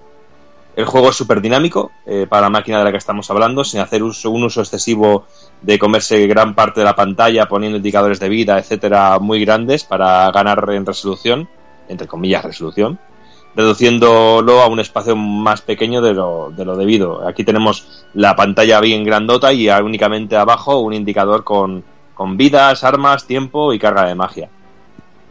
Y nos encontramos además con el recorrido que tenemos en el juego original completo y con todos los enemigos, situaciones y perfectamente encajadas a las limitaciones de, de nuestro ZX. Y no sé qué pensarás tú, Jordi, de esta versión, sobre todo en el tema de las cargas. ¿Qué te parece? Bueno, yo creo que, que, bueno, mucho- nos reímos mucho del Spectrum y todo eso, hacemos mucho cachondeo con Evil, pero bueno, y de, de tema de Usgold también, que también es para de- comer aparte.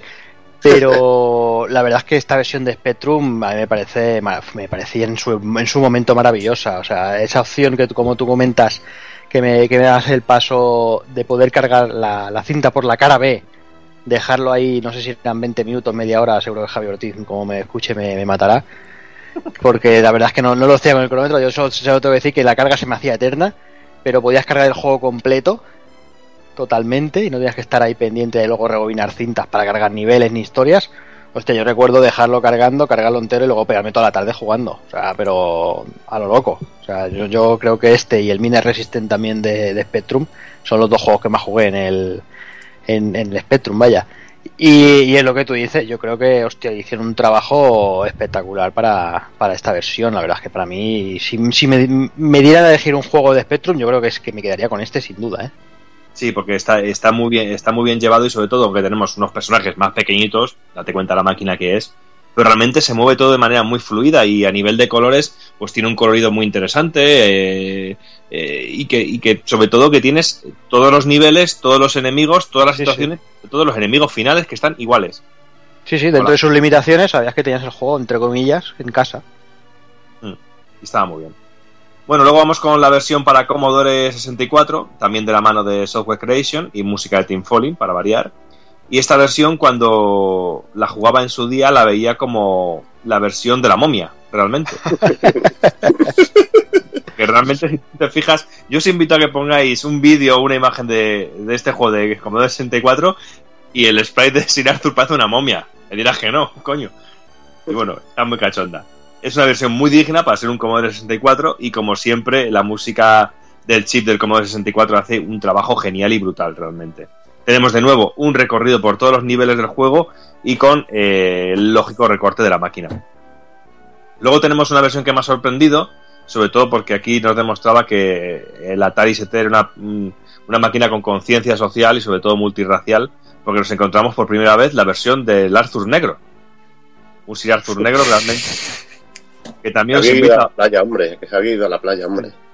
Sí, porque os invito a buscarlo y, y el Arthur es negro. Me dirás que no. Joder.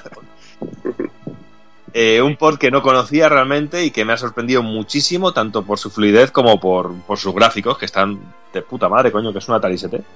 Y que cuenta con el mapeo completo del juego original también. Por sus marcadores, ¿no? También de... Y Sí, el marcador, marcadores de Kiko.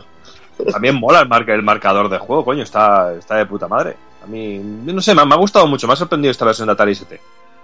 Luego también tendremos una versión para Amstrad CPC, una versión que si bien a nivel gráfico es más que mejorable, todo se tiene que decir, a nivel de velocidad y fluidez eh, y mecánica es más que interesante el resultado. Otra versión que no conocía realmente, porque yo he tocado muy poquito el Amstrad CPC, y respeta también todo el mapeado del juego y esencia eh, con el correspondiente recorte a causa de las limitaciones de la máquina, pero una versión más que digna y sobre todo muy muy disfrutable para toda la gente que en aquel momento tenía una Astra CPC. Y vamos con las versiones de consola. Empezamos con Master System, eh, con una versión que, fue reprogramada por Sega, que a pesar de las limitaciones de la máquina, por supuesto no es, no es comparable a nivel gráfico, eh, y en enemigos tampoco, eh, mantiene el mapeado del juego en total, con algún pequeño cambio, sobre todo a la hora, por ejemplo, de entrar a los jefes, tendremos que, que abrir con un cofre que nos dará una puerta que nos dará acceso al combate contra, contra el jefe y, por ejemplo, para poder manejar el sprite del, primer jefe final no tendremos fondo de escenario, será una lucha de Sir Arthur con el suelo y el jefe y ya está. Pero bueno, eh, la verdad que está muy bien.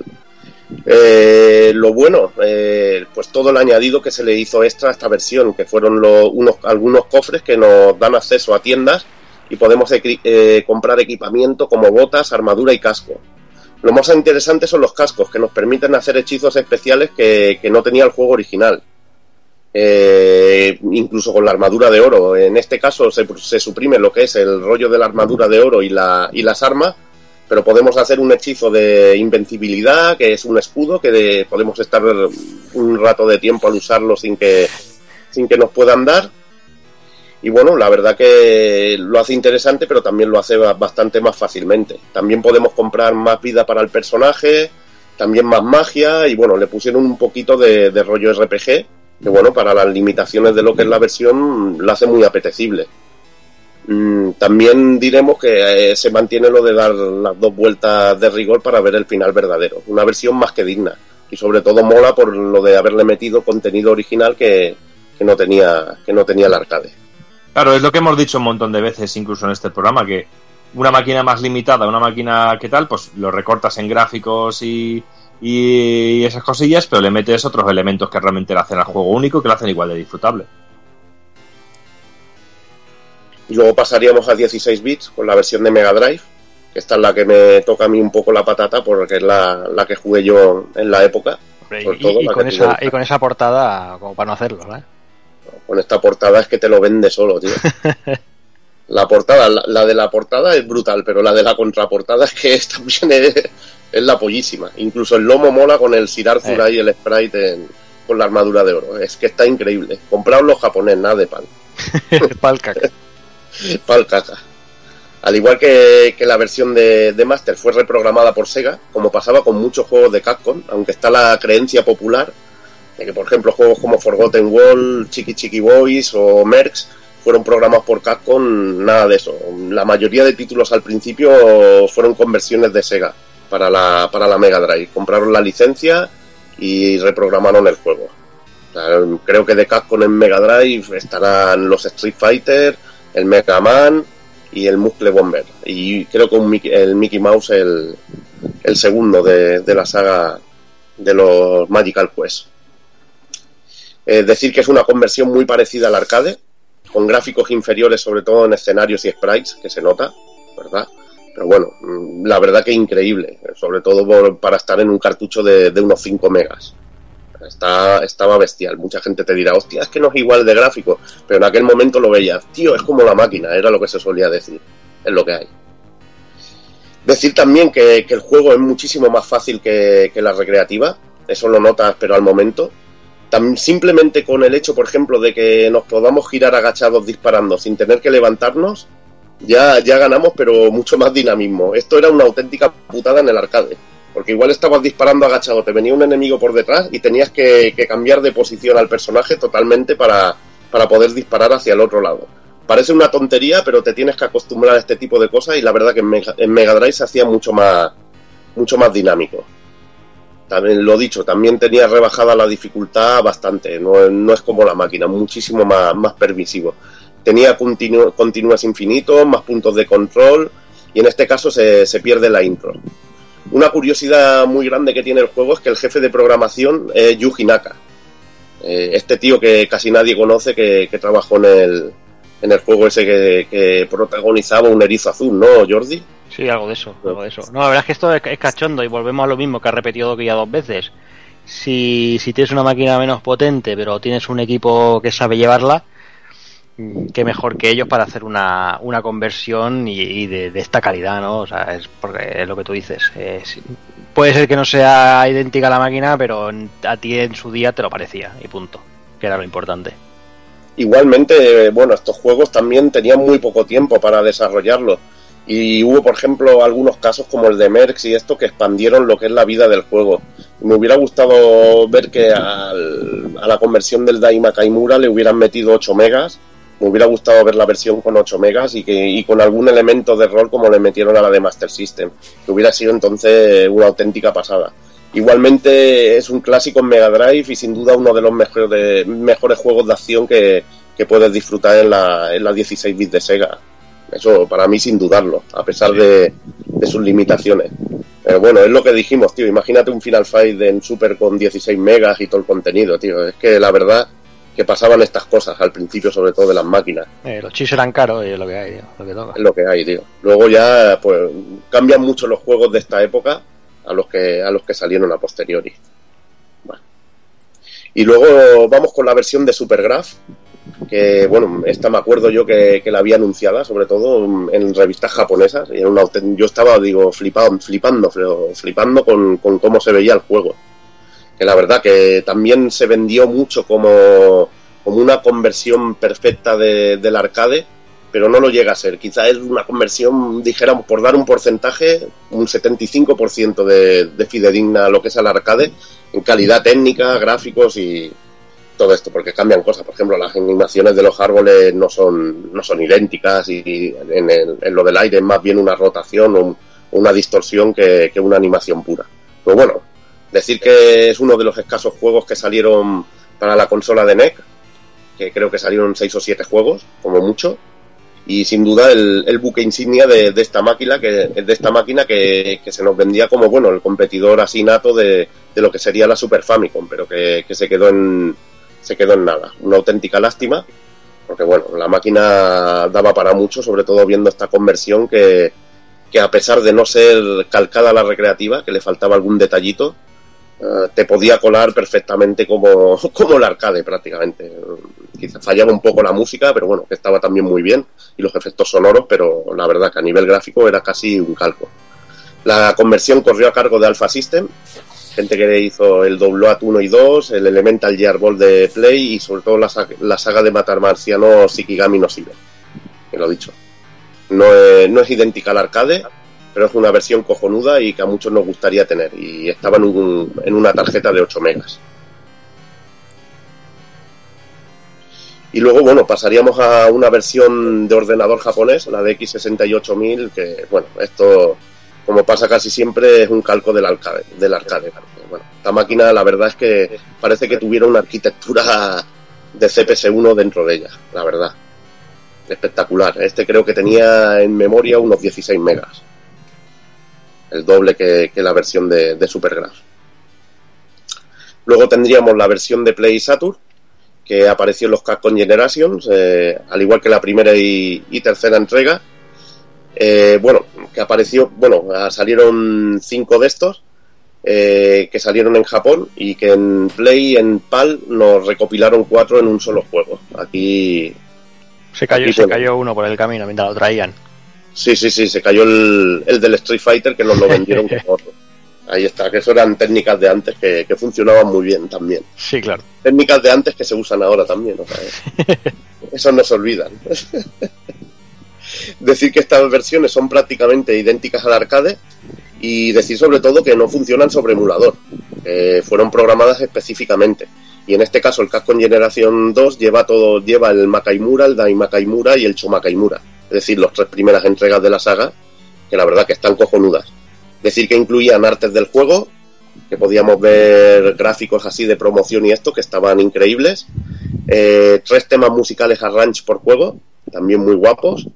Eh, diseños del propio juego en sí, de cómo diseñaban los niveles para torturarte, de cómo decir, "Oh, mira, aquí vamos a usar esta física para putearte vivo y joderte los cinco duros o joderte la partida. Bueno, y te venía historia, compendio de personajes para que vieras ahí bien las fichas de los cabrones que, que te mataban y bueno, la verdad que muy, muy bien. Luego ya tendríamos versiones emuladas en los Capcom Generations de, Xbox y, PlayStation 2 y PSP. Bueno, eh, por último quería decir de, este Ghost and Ghost que es una auténtica maravilla en diseño. Eh, al igual que la primera entrega y luego el juego de, de Super tiene una cosa que a mí me encanta, que dentro de una fase puedes tener como dos o tres, dos o tres subniveles, a mí eso me encanta. Eh, decir que la gran responsabilidad del diseño recae, además de Tokuro Fujiwara, en este caso, también en Kouchi Yotsui, que estaba bajo su mando y se encargaba del diseño de escenarios. Y podemos también notar su mano mucho en, en el Strider, juego en el que también trabajaron los dos.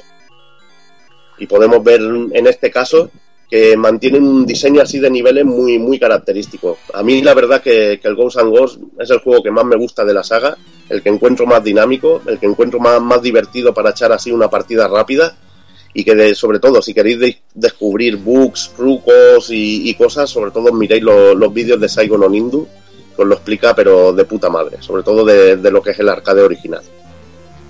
Y ya en el año 1991 pues nos llegaría ese Show Makaimura o Super Ghost and Ghost para nuestra llamada y maravillosa Super Nintendo.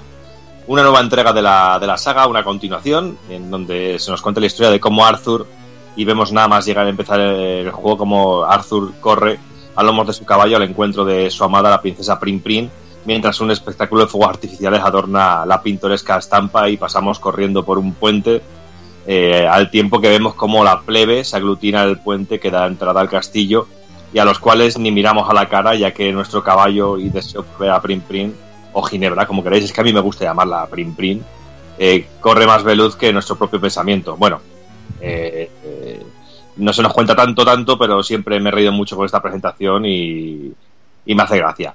Bueno, no con el caballo, sino que pasamos andando corriendo por el puente, pero es que me ha hecho siempre muchísima gracia esta parte. Y bueno, eh, Arthur y Prin Prin se abrazan y ya pasamos de la escena erótica de la primera parte, con Arthur en calzones, con la princesa en el cementerio. Eh, y ahora tenemos el- un abrazo puro y casto, pero interrumpido de repente por Sardius, eh, Samael la versión japonesa, quien la secuestra y ya está el lío montado. Otra vez, para nuestro gusto y disfrute. Y vuelta a la burra al trigo y a rescatar a la princesa por, por tercera vez. Y es impepinable que el juego es todo un reto en toda regla y un juego realmente complicado al que hay que domar. Pero por otro lado, y poniéndolo en comparación con los otros dos, este Super Ghost and Ghost es el más accesible de los tres. Lo cual no quiere decir que el juego sea un regalo, pero para nada. Lo que ocurre es que tenemos patrones de enemigos mucho más visibles y posibles de dominar, mucho más reconocibles, sobre todo los enemigos finales, que son mucho más sencillos. Eh, tenemos plataformas y aparición de enemigos que lo hacen de una manera más intuitiva, pero ojo, tampoco hay que confiarse porque el juego puede ser muy cabrón en algunos momentos y como se tuerza, muchas veces mejor apagar la consola y ir a jugar otro día. Y en palabras generales, el juego es mucho más permisivo y justo que los anteriores, aunque todo se tiene que decir. A mí, por lo menos, la injusticia de este tipo de juegos y de los anteriores, a mí me gusta mucho porque lo hacen realmente divertido.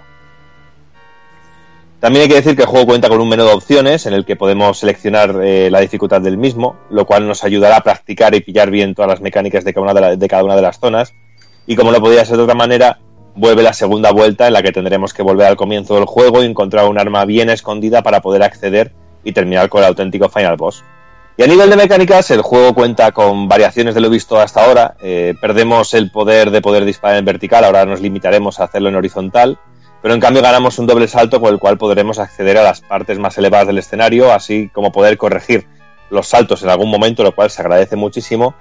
Y especial mención al momento de la tormenta de mar y las plataformas en, forma de maderos, que también nos ayudará mucho para movernos de una plataforma a otra, pero no perderemos el efecto que comentaba antes Evil de pegar un salto y aunque lo corrijamos con el doble salto, decir, la muerte está directa en cuanto toque el suelo. E incluso con esto se amplía el abanico de muertes, porque no calcularás bien el doble salto y saltarás sobre precipicios más de una vez. Te tienes que acostumbrar muchísimo. Eso sí, cuando dominas el sistema del doble salto es una delicia. En este, bueno, una, una, una cosilla, este juego es bastante, bastante mítica también la sensación de indefensión que tienes cuando te enfrentas por vez primera y ves que si has jugado al anterior no puedes disparar hacia arriba. Te deja Sí, sí. muy roto, dices, no, no, mi disparo hacia arriba, ¿qué ha pasado? Te falta algo, tío. Te falta algo. Y bueno, también hay que decir que también este doble salto tiene su lógica y viene muy bien porque este Super Ghost and Ghost tenemos una cantidad superior de momentos plataformeros, lo que le da un toque más de habilidad y variedad al juego. Y está de puta madre. Y como bien decíamos antes, eh, seguimos con las clásicas transform- transformaciones, que es un clásico ya en la saga en este momento, que es la tercera entrega. Pero tenemos eh, transformaciones nuevas. Eh, en esta ocasión, si vamos sin la armadura, nos transformaremos en un bebé, con una animación muy chula y está muy cachondo ver al Arthur bebé. Si vamos con la armadura normal, nos convertimos en una, en una foca. Si vamos con la armadura verde, de la cual hablaremos ahora mismo, nos convertiremos en avispa. Y si vamos con la armadura dorada, mi favorita, nos convertimos en una señorita. Que me, encanta cómo va corriendo y cómo pega los saltitos así, es todo muy kawaii, está muy chulo, me hace mucha gracia. Está muy guapo. Y como comentábamos antes de las armaduras, pues aquí tenemos una nueva armadura, la armadura verde, la cual será el paso intermedio entre la de plata y la de oro. Esta armadura verde tendrá la ventaja de potenciar nuestra arma y cada arma tendrá su propia versión mejorada. Y entre las armas, pues contamos con las armas clásicas como la lanza, que al verse potenciada se eh, multiplicará su fuerza, dejando un rastro de llamas tras de sí, con el poder del rayo clásico cuando vamos con la armadura dorada. Tendremos la daga, eh, que se potencia aumentando su velocidad y sale una estela atrás de ella. Y, con la, y la magia dorada en esta ocasión, en vez de multiplicar nuestra figura como ocurría en el anterior, aparecerá un montón de rayos en todas las direcciones. Tenemos la antorcha también, vuelve a hacer acto de presencia, pero en esta ocasión yo creo que es más efectiva que en otros juegos, o yo por lo menos sí que le saco mucho partido en este Super Ghost and Ghost a la, la antorcha, me gusta mucho, sobre todo en su poder con la armadura dorada que, que nos salen tres orbes que rodean a nuestro personaje, lo cual nos da un poquito de invencibilidad y en algún momento sí que me ha salvado el culo y está muy bien. Y luego también la novedad, pues que tenemos nuevas armas. Tenemos nuevas armas como la guadaña, que tiene un estilo muy parecido al disco eh, de la anterior entrega, pero solo puede aparecer uno en pantalla. Se potencia eh, como guadaña mágica, que aumenta su poder haciendo varios cortes a un mismo enemigo. Y su poder cuando llevamos la armadura dorada es que aparecen dos tornados que arrasan con todo lo que aparece en la pantalla. Otra de las armas que vienen con un poquito de trampa, ahora, ahora entenderéis por qué digo de trampa, es el arco, eh, muy efectiva y merece mucho la pena, sobre todo en su versión sin potenciar, eh, porque lanza dos flechas, una horizontal y la otra en diagonal ascendente, y se potencia como arco mágico lanzando tres disparos que persiguen a los enemigos, pero ojo, solo salen tres proyectiles y no podemos disparar hasta que no impacten o desaparezcan eh, los enemigos que, que tengamos ya dis- eh, disparados. Y hay muchas ocasiones que se queda un solo disparo dando vueltas en bucle alrededor de un enemigo y no le da y no podemos disparar y nos vemos con el culo con el culo con el culo descubierto y es una auténtica putada. Por eso yo de esta arma me gusta mucho, pero la prefiero muchas veces eh, sin sin la magia, sin la potencia de la armadura verde, pero te hay que decir que también hay otros niveles, como el nivel de la tormenta de agua, que es muy efectiva el tenerla chetada. Es que si no la tienes chetada hace muy poco daño. Yo prefiero en este juego, como siempre, las dagas, tío. Y las dagas mejoradas son brutales, tío. Y bueno, el poder que potencia el arco con la, con la armadura dorada es que eh, lanza el poder que hace que todos los secretos de la zona aparezcan. eh, cofres y demás, que aparezcan todo, eh, en todos los que hay en pantalla. Tenemos la espada, bueno, espada, por llamarla de alguna manera, porque realmente es más un, parece un boomerang que se desplaza en varias direcciones, unas direcciones un poco extrañas, haciendo desplazamientos rectos. y cuando tenemos que la tenemos, tenemos equipada la armadura de bronce, o la armadura verde, se potenciará la, la fuerza de la misma. No sé, un arma muy complicada sobre todo de dominar. No sé si alguno de vosotros la habéis llegado a dominar y está de puta madre, pero yo cuando me toca este arma las paso putas y estoy diciendo que me toque otra cosa, porque realmente me cuesta mucho manejarme con ella. A mí me ha resultado desconcertante. Sí. El movimiento, lo primero es que yo no hubiera dicho que es una espada en la vida. No sé qué, no sé qué han tratado de representar ahí en el dibujo. Mm. Y el movimiento este que hace como sube hacia arriba, va un poco en. sube hacia arriba, un poco hacia, hacia adelante, baja hacia abajo y luego ya hay trayectoria recta, es, es extrañísimo.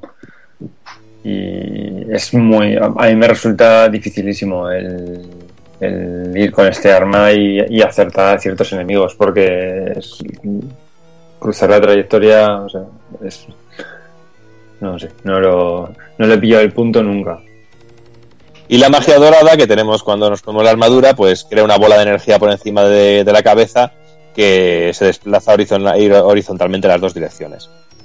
Y luego, por último, eh, el arma que tenemos para terminar la segunda vuelta, la que tenemos que encontrar, es el brazalete de la diosa, eh, arma definitiva para derrotar a Samael, también conocida como la pulsera de la princesa. Y es que, y es que esta la lleva es que la princesa lleva todo este arma siempre puesta todo el tiempo y como adorno, sin ser consciente de su poder. Y una vez termi- terminamos la primera vuelta, la princesa nos informa sobre los poderes de dicho brazalete. Este arma solo aparece en la segunda vuelta. Y yo he de confesar que, que alguna vez he ido a la segunda vuelta de- del juego y he perdido el arma, pues al final del juego me ha tocado dar otra vuelta otra vez, lo cual lo he dejado, evidentemente.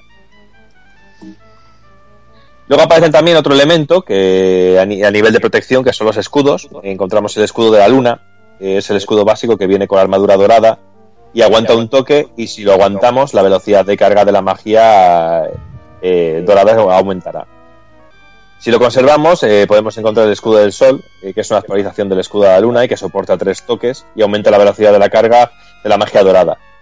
Y solo aparece en los cofres si tenemos equipado ya el, el escudo de la luna. Y bueno, también decir que todos los ítems y elementos nos encontramos en los cofres, pero aquí en esta ocasión nos encontramos algún cofre que aparte de venir los magos que nos transforman, nos encontramos también algún cofre falso, que es un enemigo realmente, que aparecerá en el escenario y saldrá una especie de bichito rosa que nos irá persiguiendo todo el tiempo. Y luego también en alguna ocasión abriremos un cofre y aparecerá un cepo de osos, que también tendremos que tener mucho cuidado que nos pueda atrapar. El cepo Mucho muy cabrón. eh. Es muy, eh, es muy cabrón, muy cabrón. Sí, sí, muy, muy bien puesto, sobre todo los cepitos de los osos en la, en la segunda fase de- del mar, ¿eh? Muy bien. Muy guays. Sí, sí, de esto que empiezas ahí a subir y bajar y ves que de repente, hostia, un cofre, vas corriendo y de repente, crasca, te has quedado sin armadura. Hijo de puta. Y ya hablando pues un poquito de los niveles y el mapeado, eh, tenemos el primer nivel eh, de Death Place, pues el- es un, un cementerio repleto de zombies eh, sacados de la primera parte del juego, como no podía ser de otra manera, un cementerio.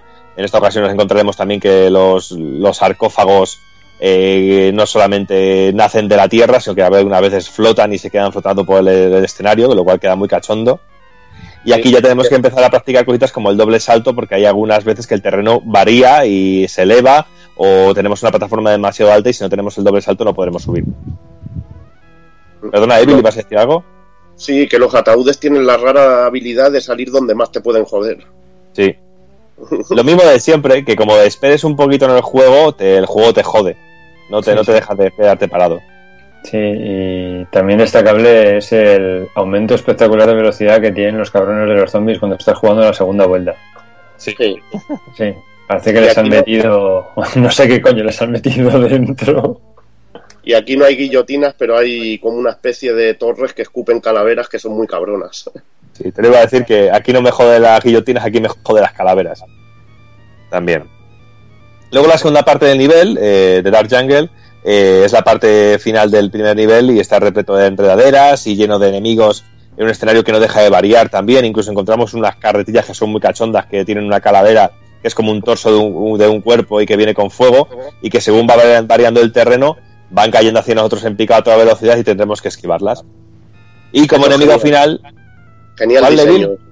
Genial diseño lo de las carretillas, me encanta. Es una de las cosas que más me gusta. Son tonterías, parecen tonterías, pero te hace memorizar y te hace también tener reflejos de decir, hostia, voy a ir aquí a esquivarla, me encanta, muy guapo. Sí, Y luego algún, como algún salto que también hay que tienes que, para saltar una pared, eh, hacer un primer salto como que, que no llegas y rectificar con el doble salto para poder llegar, que está también muy bien puesto. Y, y también creo destacable el, el final de la, del primer bloque del cementerio con, con la parte de las plataformas con los con las la ola tempestades de agua con la, la ola gigante esta que, que barre la pantalla eh, y nos quita plataformas de las que teníamos anteriormente con el efecto este de bueno supongo que sería modo 7 de la super y demás que queda todo bastante espectacular bajo mi punto de vista Sí, que destruye el escenario y deja también algún, algún enemigo, alguna concha que te tira un ojo y alguna cosita de esas. Y luego como enemigo final, pues tenemos al basilisco, un enemigo final bastante sencillo, pero bueno, en- por línea general los enemigos finales de este, de este juego me han, me han parecido mucho más sencillos que, que los otros. Y continuamos con el segundo nivel, mi nivel favorito del juego, me encanta, el cementerio eh, de Rotting Sea, el- la primera parte que es el cementerio de los buques. Nos encontramos un montón de, de plataformas, saltos entre barcos abandonados y repleto de fantasmas y cofre sorpresa de estos para finalmente eh, desembocar en el mar de la desesperación, que esta sí que es mm, la parte, si el segundo nivel me gusta mucho, esta parte final de- del nivel me parece fantástica, que, que es como el punto intermedio del mundo de los humanos y el mundo de los demonios, que una marea que sube y que baja te va dejando enemigos eh, en las plataformas, tenemos que ir esquivando eh, los, los pinchos porque el, el scroll no deja de avanzar, y luego el enemigo final también me encanta, que Tormenta Ce- Cesaris, y decir que este, este nivel es muy sencillo de, de superar si tenemos el, el arco eh, chetado porque directamente los, los proyectiles van directos a los enemigos. Sí, aquí sobre, sobre este nivel quería, quería comentar que leí en una entrevista que hicieron al Tokuro Fujiwara que, que comentó que esta parte era un, era un nivel que se había desechado del, del título anterior, porque parece que en el planning original planteaban eh, poner una especie de, de- actos entre las, las fases del, del, del Ghosts and Ghosts, así como fases más cortas que actúas un poco así como entre acto, y que al final esa idea se, se desechó por la por intentar acortar un poco la, la longitud del juego para, para hacerlo de arcade y que esta parte en concreto era uno de esos entreactos que al final lo, lo reutilizaron para, para meterlo aquí. Pues te digo que es una, una parte fantástica y que yo siempre que pienso en este juego siempre me viene a la cabeza esta parte. A mí Luego vamos al tercer personalmente- nivel. Perdona, José. No, decía que iba a decir que a mí personalmente me gusta mucho más la parte de los barcos porque me parece más mejor planificada como, como nivel. O sea, tiene muchas más mecánicas distintas, te sube el agua, eh, te metes en lo que conecta los diferentes barcos con una especie de, de- carraca ahí que si, si te dejas llevar te, te tira contra el agua, eh, cómo están puestos los, los cofres falsos estos no sé me parece me parece genial. Y sobre todo el los fantasmas la aparición de los fantasmas así tan aleatoria que los ves que van flotando por ahí y de repente empieza a dar vueltas y te van apareciendo. Me parece un diseño de nivel de la primera parte de la parte de los barcos que es bajo mi punto de vista sublime. Y un poco, Pues un poco, un poco desesperante porque es lo que comentaba antes José de- del juego anterior, de la segunda fase, los pájaros de fuego, pues los fantasmas hacen un poquito las veces de esos pájaros de fuego también. Pues yo estoy con Doki. A mí, me, a mí me gusta la segunda parte de esta fase. Sobre todo me encanta por el rollo de la marea, que tienes que estar controlando la marea, están los pinchos amenazándote, van saliendo enemigos y lo hace muy divertido. Es muy rollo puzzle y tienes que tener controlado los saltos, todo a la perfección. Y, y- y me mola mucho esta parte. La primera parte del barco es muy guapa, pero la segunda me, me gusta sobre todo por lo original que es, porque no había jugado yo en mi vida una cosa así. Y tenía que tener en cuenta cómo subían las mareas con las plataformas, los pinchos, y me moló mucho, me mola muchísimo. Muy bien diseñada. Y bueno, ya el tercer nivel, eh, Vermilion Horror, la primera parte que es el crisol de la llama, es un nivel de fuego con llamaradas y ríos de lava y cuando y cuanto más descendemos más peligroso se pone todo, con demonios pequeñitos que son muy cabrones y enormes enemigos que escupen fuego que nos acompañan continuamente, sobre todo que escupen fuego de arriba abajo también. En un nivel en el que el control del doble salto es fundamental, ya que descendemos unas plataformas sangrantes y, y haremos de tripas corazón con las plataformas para que aparecen de, de la lava con unos saltos que tienen que ser súper, súper precisos. Aparecerá a rezar eh, otra vez nuestro amigo el Diablillo Rojo, otra vez, de nuevo, en una de sus versiones más cabronas, también hay que decirlo en este momento. Eh, y luego la segunda parte, pues las torres de acero fundido, que nos encontramos con dos torres enormes, por las cuales tendremos que ir escalando con un diseño genial, en donde nos aparecerán gárgolas y murciélagos y demás enemigos que nos pondrán las cosas muy difíciles. Y para enfrentarnos finalmente con el final boss, que es el Muerte Crawler, que también me ha parecido un enemigo muy sencillito. Eh, tenemos la cuarta fase, que es de la que nos comentaba antes un poquito Evil, así off the record, que le hacía mucha gracia, que es el estómago del, del demonio. es un escenario rotante. eh, también esta, pri- esta primera hornada de juegos de Super que querían hacer un poquito alarde de ese tipo de escenarios, como en el Super Castlevania 4 también, con escenarios rotantes, ese tipo de cositas que quedan de puta madre. Pues aquí lo tenemos, en la primera parte, que tenemos un escenario que no deja de dar vueltas sobre sí mismo, con un aspecto muy orgánico en el que nos movemos por un montón de plataformas y en el que el suelo también hace las veces de nuestro enemigo. Porque muchas veces es el suelo, pero muchas veces el techo. Y otras veces no es ni suelo ni techo porque es un agujero que te lleva directo a la muerte. Eh, aparecerán eh, varios eh, fuegos fautos verdes, demonios con hachas que atraviesan las paredes de, todo el escenario. Y la segunda parte, pues nos movemos por unas tripas enormes, subidos a unas plataforma, una plataforma reducida que será nuestro único espacio de movilidad. Y como enemigo final tendremos una, una hidra de tres cabezas que, que también tiene un diseño muy muy guapo. El siguiente nivel, eh, el quinto nivel, eh, es un escenario de hielo en el que tendremos que ir escalando eh, un, un lío de plataformas, esquivando plantas, cuchillos de hielo y aparecerán viejos conocidos de la saga, como son los caballeros con escudo voladores, que no sé cómo le llama Evil. No sé, bueno, no, esto no, yo llamaba los yaguas con lanza. Ah, los yaguas con lanza, vale, vale. Era el, Estos caballeros. con escudo. Sí, que no les puedes dar por delante, que les gusta que les des tras tras por detrás, si no, no te los cargan. Y de, nuestro, de, de nuevo aparece nuestro amigo Reza Remet. Aquí, Eh, aquí lo que sale es un elemento también, ¿te acuerdas de las raíces, no? Pues te salen un- Sí. unos pinchos de hielo que, que también son jodones. Y la segunda parte, el paraje de los lobos, eh, una parte con la que tendremos que tener muchísimo cuidado, eh, sobre todo con los saltos, ya que el techo nos mata con un, con un simple contacto y no nos dejan de atacar lobos por todos los lados. Y tenemos como enemigo final un enemigo que a mí me, me gusta mucho el diseño, que es el, el Berukoren, que también está muy guapo, que es una especie de demonio de hielo con los ojos rojos y que tiene un diseño muy guapo. Pero ya te digo, este nivel, sobre todo los jodidos son los saltos, porque el techo es, es terrible. Y las avalanchas de nieve. Sí, tío, eso es cojonudo. Ya vamos con el sexto nivel, el, el castillo del emperador, un escenario de, de entrada al castillo, yo- al castillo donde ya nada más empezar nos esperan varios Rezarremet y las cabezas de nuestro amigo el basilisco repartidas por las paredes del escenario que vamos escalando para llegar a la parte más alta donde nos enfrentamos finalmente a Astaroth. Otra vez con el amigo Astaroth. Y ya el siguiente nivel, el séptimo, eh, seguimos ascendiendo por la parte más alta del castillo, entre mini demonios, eh, cabezas de basilisco, para dejar luego paso a los fantasmas y los cofres sorpresa que aquí se reparten eh, de la segunda fase y finalmente enfrentarnos de nuevo a Astaroth para trasturrarle un buen rato. Se transformará en su transformación que es Neviroth, que es mucho más complicada. Y si estamos por la primera vuelta, como es ya clásico de la saga, lo sentimos mucho, pero tienes que volver a empezar y encontrar el brazalete de la diosa. Y si ya lo tienes, porque la segunda vuelta ya has aguantado y no eres tan gilipollas como yo de llegar a la segunda vuelta sin el brazalete, encontramos, sí, sí, sí, nos encontraremos en la, la, en la habitación del trono, eh, donde nos enfrentaremos al final boss de este segundo, que de, todo el juego de Samael, también conocido como Sardius. Era un enfrentamiento que, bueno, no me ha parecido demasiado difícil, pero que, bueno, que, que está de puta madre porque es un personaje enorme, grande, que ocupa toda la pantalla y que es una pasada, es una auténtica pasada también a nivel de diseño.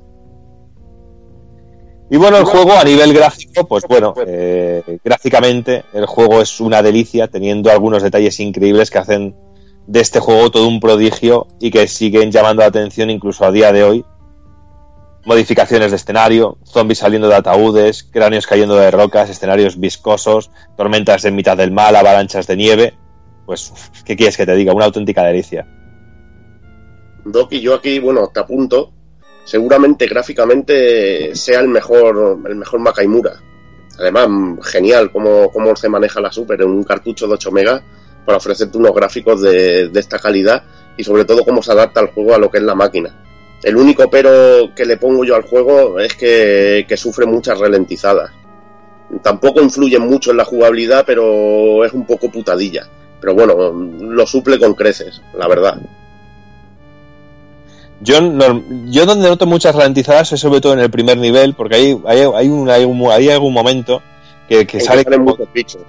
Sí. salen dos cabezas de fuego del suelo que te lanzan bolas de fuego, aparecen un montón de cofres y hay, un momento, hay algún momento que sobre todo en el primer nivel que se ralentiza mucho la historia. Luego en el segundo nivel que aparecen un montón de fantasmas muchas veces, no ocurre, pero en el primer nivel me pasa mu- muchísimo. No, incluso las versiones que salieron en Saturn y esto tienen conservan la ralentizada. Igual ya lo bueno, supongo que lo hicieron acaso hecho para que sea igual que, el juego original. Pero bueno, yo digo que igualmente se puede disfrutar, pero perfectamente. Y a nivel gráfico tiene efectos que, que no tiene ni, ni la recreativa en sí. A mí me gusta más también el aspecto gráfico. A ver, es el más bonito gráficamente este por el uso del color y todo lo que tiene, pero la recreativa del Ghosts and Ghosts a mí me parece también espectacular. O sea, que tiene otro estilo. También es un juego mucho más consolero. Mucho más consolero. Y eso se nota también. Por la longitud que tiene y, la manera de, de transcurrir que tiene el juego. Y bueno, y si gráficamente, como está diciendo aquí Evil, el juego es una auténtica delicia, lo mismo ocurre con el sonido. Melodías originales y revisiones de algunas clásicas que hacen de este juego algo único e irrepetible, sobre todo destacando los FX que son simplemente brillantes, y es que no tiene un tema que se nos pase por alto, realmente. Empezando por el tema de presentación, que es genial, hasta el tema del enfrentamiento final, que me parece simplemente sublime. Mi debilidad Simplemente- aquí, Toki, mi debilidad es la segunda fase, tío. La de los Sí. barcos, tío. Es que, es que el segundo nivel lo tiene todo. Es que si te pones, si te pones este juego, yo tengo que jugar hasta, hasta esa fase para escuchar esa música, tío. Me enfermo así, tío. Fíjate que a mí me gusta hasta el primer momento cuando tú das al estar, el biribiribiribim, ese me parece genial, me encanta. Y la musiquita el del. Y el cambio ese que hace a, a- a música a tono misterio, y es que genial, genial. Además, te lo vendían en, en los vídeos aquellos de presentación de la Super, tío. Te lo vendía solo. Y bueno, es que detrás del apartado musical pues tenemos a, a Mari Yamaguchi, ex Capcom, que, que ha estado detrás de la, de la música de juegos como Rockman 5, Breath of Fire, Final Fight 2, el Street Fighter 2 Champion Edition. Bueno, eh, llegando a ser parte del Alpha Laila. O sea que garantía de, ca- de calidad total. Y bueno, lo que está diciendo Evil, que es, es imposible no tener en mente eh, la música. Es que incluso yo tengo la música clavada antes de tener el juego. Porque lo que tú dices, lo del vídeo ese que, que- que venía con la revista, yo, yo antes de tener el juego y la consola, yo me devoraba ese vídeo. Y tenía la música este, porque justo con el Ghost and Ghost ponían super música, no sé qué, y justo ponían todo el musicón de- del juego. Una auténtica delicia. Hablar de, que las conversiones de Super Ghosts and Ghosts las tenemos en Play, en Play y en Saturn, al igual que, los anteriores, en los Capcom Generation. Y la verdad que conversiones muy, muy buenas, incluso tienen las ralentizadas. En Saturn se ve menos, menos cantidad de pantalla. Eh, su- supongo que cosas de adaptar la resolución de la Super a, a la Saturn. Ahora la de Play no lo recuerdo si lo tiene esto, he estado jugando más recientemente a la de Saturn. Y bueno, también decir que está emulado en Play 2, en Xbox, en los distintos recopilatorios, en PSP y en teléfonos móviles. Eh, ahora, bueno, vamos a pasar quizá a hablar un poquito con más de, de- de detalle de, la versión de Game Boy Advance de Super Ghosts and Ghosts. Eh, bueno, que se conocería como Choma Kaimura R y aquí como Super Ghosts and Ghosts Advance, que salió en el 2001. Eh, decir que la Game Boy Advance eh, recibió un montón de, conversiones de, Capcom y de juegos de Super Nintendo. Algunas hechas a pelo sin ningún añadido, como Breath of Fire 1 y 2 o el Rockman y Forte, Mega Man and Bass. Eh, en el caso del Super Ghosts and la revisión del juego recibió muchas novedades respecto al juego original, que es algo de muy, muy de agradecer y que la verdad que, que lo hace indispensable si eres fan de, de los Makaimura. Decir que tiene el modo original y arrange. En el original tenemos el juego clásico de la Super y en el, en el arrange podemos tener eh, tres rutas distintas. Las rutas que tomemos depende de, la armadura con que terminemos una fase. Si acabas con la de oro puedes elegir la fase que quieras y, si acabas con la de bronce, que sería la verde, puedes elegir entre, entre la más fácil y la normal y si acabas con la normal vas por el camino de- del juego original. La ruta de arriba es la más fácil, sigue el juego original. La de en medio la de dificultad normal, que tiene niveles mejorados de, juegos anteriores con nuevos jefes finales y situaciones.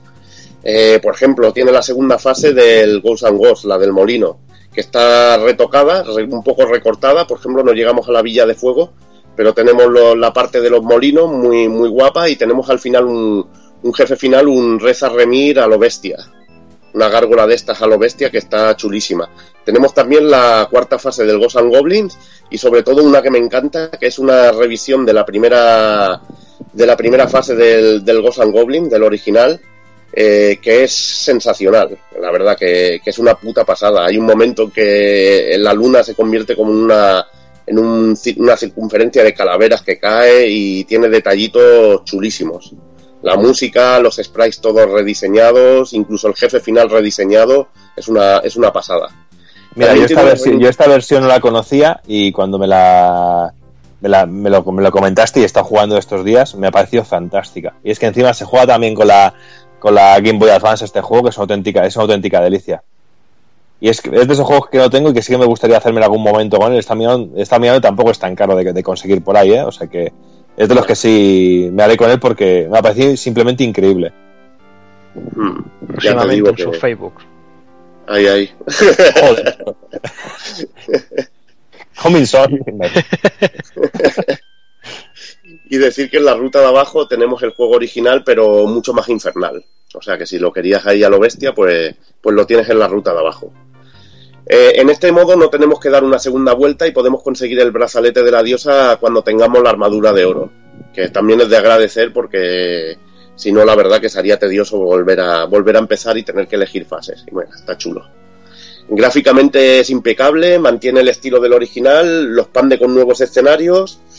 Musicalmente es inferior, pues es inferior, algo normal contando con las limitaciones del chip de la, de la Game Boy Advance. La verdad es que es inferior en este aspecto respecto a la, a la Super Nintendo.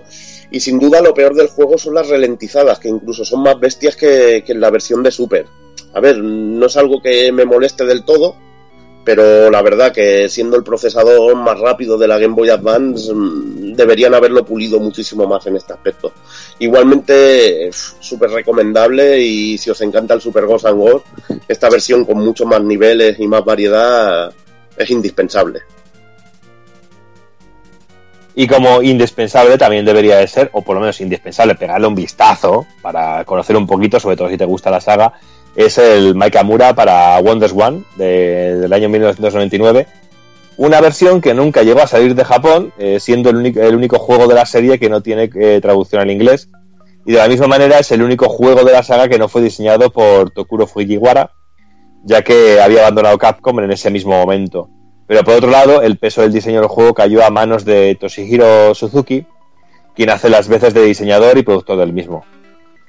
Y el juego no es un port de ninguno de los juegos eh, de los que hemos estado hablando, durante toda esta noche, eh, ya que el juego tiene una historia propia. Eh, toma todos los elementos clásicos, pero en unos escenarios y situaciones completamente diferentes, y no solo elementos de los clásicos de los arcades, eh, también tiene algunas cosillas, tiene algunas cosillas de, los clásicos, tiene cositas también de Super Ghosts and Ghosts, como por ejemplo los perretes que, saltan en el escenario y cositas así. Todos los Final Boss son originales y en la pantalla de inicio tenemos un montón de opciones y extras como un bestiario, una armería, descripción de personajes y una sección de trucos que iremos desbloqueando a lo largo del juego para conseguir vidas infinitas, inmunidad, etcétera, etcétera, etcétera, etcétera. Y lo que no cambia y sigue fiel a la saga, eh, que es carta de presentación de la misma, es la dificultad y de una manera muy, muy cabrona desde los primeros compases del juego, ya que el juego no tiene piedad, ni en saltos ni en impacto contra enemigos y proyectiles, hasta el punto de que, de un punto hasta casi absurdo, porque seamos sinceros, esto, aunque ya hay que ser sincero, esto nos gusta, pero es que hay algún momento en el que nos agachamos porque un enemigo va a pasar por encima de nuestra cabeza y se ve directamente que no nos roza y nos mata, o por debajo y, no- y nos mata, o caemos en una plataforma y, caemos al vacío. Aunque, y el juego hay que decir que es mucho más plataformero que, lo que estamos acostumbrados. Y la mecánica del juego es, está centrada pues en la primera parte, es decir, sin ataques multidireccionales ni dobles saltos, únicamente disparo horizontal. Pero lo que sí tenemos es ataque a ráfagas, es decir, que si dejamos el botón de ataque apretado, lanzará un montón rápido. Y en esta entrega, eh, el intentar esquivar enemigos es una utopía, con lo cual tendremos que matar a todo lo que se nos presente en pantalla. Y es que, en más de una ocasión, como os he dicho, intentar esquivar o evitar un enemigo es la muerte directa. Pero bueno, yo creo que es de esos juegos que es, in- que es i- imprescindible que si os gusta la saga que le peguéis un vistazo. Eh, si es en consola, mucho mejor, porque todos los emuladores que yo he encontrado se me ralentiza muchísimo el juego. No sé si será problema de mi ordenador, será problema de que tengo un Mac, será problema de que es una puta mierda, pero realmente yo creo que es de esos juegos que merece la pena pegarles un tiento porque es muy divertido y los diseños son muy cachondos. Joder, por fin me toca. ¿Os acordabais de que estaba aquí? Bueno, pues yo me voy a encargar de los juegos de verdad. Eh, cuando pensamos que todos los que hemos hablado Ya, estamos faltando, de- ya estás faltando, macho. Cuando, no- cuando nos pensamos que de los que estábamos hablando eran difíciles, aquí viene Capcom y nos pega un pollazo en las narices. O, o me dirás que no. No, pero bueno, al menos tienes barra de vida, que tienes armadura con tres toques. Bueno, según cómo juegues, tienes varios modos de juego. Ahí Pero está, bueno, pero si te, pones, si te pones el modo estándar y no el de Masoka que te gusta a ti, pues puedes jugar bien, hombre. Bueno, vamos a ir poco a poco. Espera, Juana, per- Juana, permíteme un momento. A ver, Beruaroken. Es que antes he dicho mal el, el nombre del Final Boss. Has dicho, has dicho lo que has dicho lo que te salió del prepucio, pero yo lo he escuchado digo, bueno, si él es feliz así, pues ya Es está. que directamente he visto tanta, tantas vocales juntas que digo, macho, lo que salga. Y, Compro la Q y el símbolo de Batman. sí, es que realmente Ber- Beruaroken me suena a, a pomada de hemorroides. ¿Qué quieres que te diga algo así? Pero bueno, Bueno, igual iba bien contra ese monstruo, ¿no? O era facilito. puede ser. En fin, que os leáis y me toca. Yo, como decía, voy a hablaros del Ultimate Ghost and Goblins, o como a estos hipsters les gusta, Goku Makaimura, Ahí está. que bien. salió en el 2006 para PSP. Y, eh, bueno, básicamente le hacían justicia a la que para mí, eh, para mí, es la mejor portátil de su generación. La historia, pues, eh, como siempre, a estas alturas no iban a innovar y teníamos a la princesa Prim Prim por ahí y el Arthur, que será muy bueno para rescatarla, pero que se la secuestran cada dos por tres. Aunque esta vez, bueno, al menos tendremos unos planes infernales un poco más elaborados que van más allá de Astaroth y que implican eh, hacer que nuestra Prim Prim copule con determinado demonio y tener ahí unos vástagos humano-demonios y cosas raras. La princesa que es viciosa y, ellos lo sabían. El juego, como ya hemos comentado en algún momento antes, eh, supuso la vuelta de Tokuro Fujiwara y también el glorioso retorno de Sir Arthur, que por primera vez se atrevía con, con gráficos en tres dimensiones, aunque para nosotros realmente el, el aspecto será en 2D, pero bueno, en algunos momentos, eh, cuando cambiemos de, de zona o entremos a según zo- eh, habitaciones o crucemos portales, pues se hará como una transición así tridimensional aprovechando las, los polígonos que la verdad es que le quedan también bastante graciosas. Y la verdad es que no es esta la única novedad que incluye el juego, en realidad trae cholones de novedades. Y es que si bien no lo han convertido en, en un Metroidvania puro y duro, eh, la verdad es que han tirado un poquito por ese camino y mezclando y tocando un poquito el, el género del action RPG. Eh, y de esta manera nos permiten volver a explorar niveles anteriores y recoger objetos que eran imposibles de adquirir en un primer momento, pero no nos pegan el, el, el, el hachazo de siempre de te pases el juego y al final te digo que le des otra vuelta. Vale, aquí vamos un poquito a nuestro, a nuestro libro albedrío. Aquí te apunto, te apunto, Juanan, que a mí me suena más esto, es un diseño más parecido a lo que sería un Mega Man X, que consigues un poder de algún personaje y puedes Sí. entrar en otro escenario y desbloquear alguna zona que no podía ir. A mí es lo que más me recuerda. Además es Capcom, o sea que es más ese estilo. Sí. Y bueno, el, el juego, como ya he comentado antes eh, muy por encima, nos permite escoger tres dificultades desde un principio. La fácil que es para los masillas o que igual se puede considerar un juego difícil para esta gente que son youtubers de, hoy en día, salvando a Saigo o a Fran Frigi, por supuesto. Luego tenemos la estándar, que es el, el modo de juego más eh, novedoso, por llamarlo así, y la difícil. En la difícil pues no tendremos la opción de resucitar justo en el punto que nos han matado, que eso es una de las novedades de este Ultimate Ghost and Goblins. Y la armadura no aguantará más de un golpe, que es lo que comentaba José que, que sí que tenemos en, en, la, en la versión estándar. Como decía, tenemos un, un pequeño componente rolero aquí, ya que los escudos y las magias, aparte que los iremos encontrando, eh, podremos equiparlos cuando queramos. Aunque bueno, los, los escudos se irán gastando con el uso. Y las magias ya no dependerán de la armadura ni del arma que llevemos, pero sí será necesario que, que tengamos armadura equipada para poder usarlas.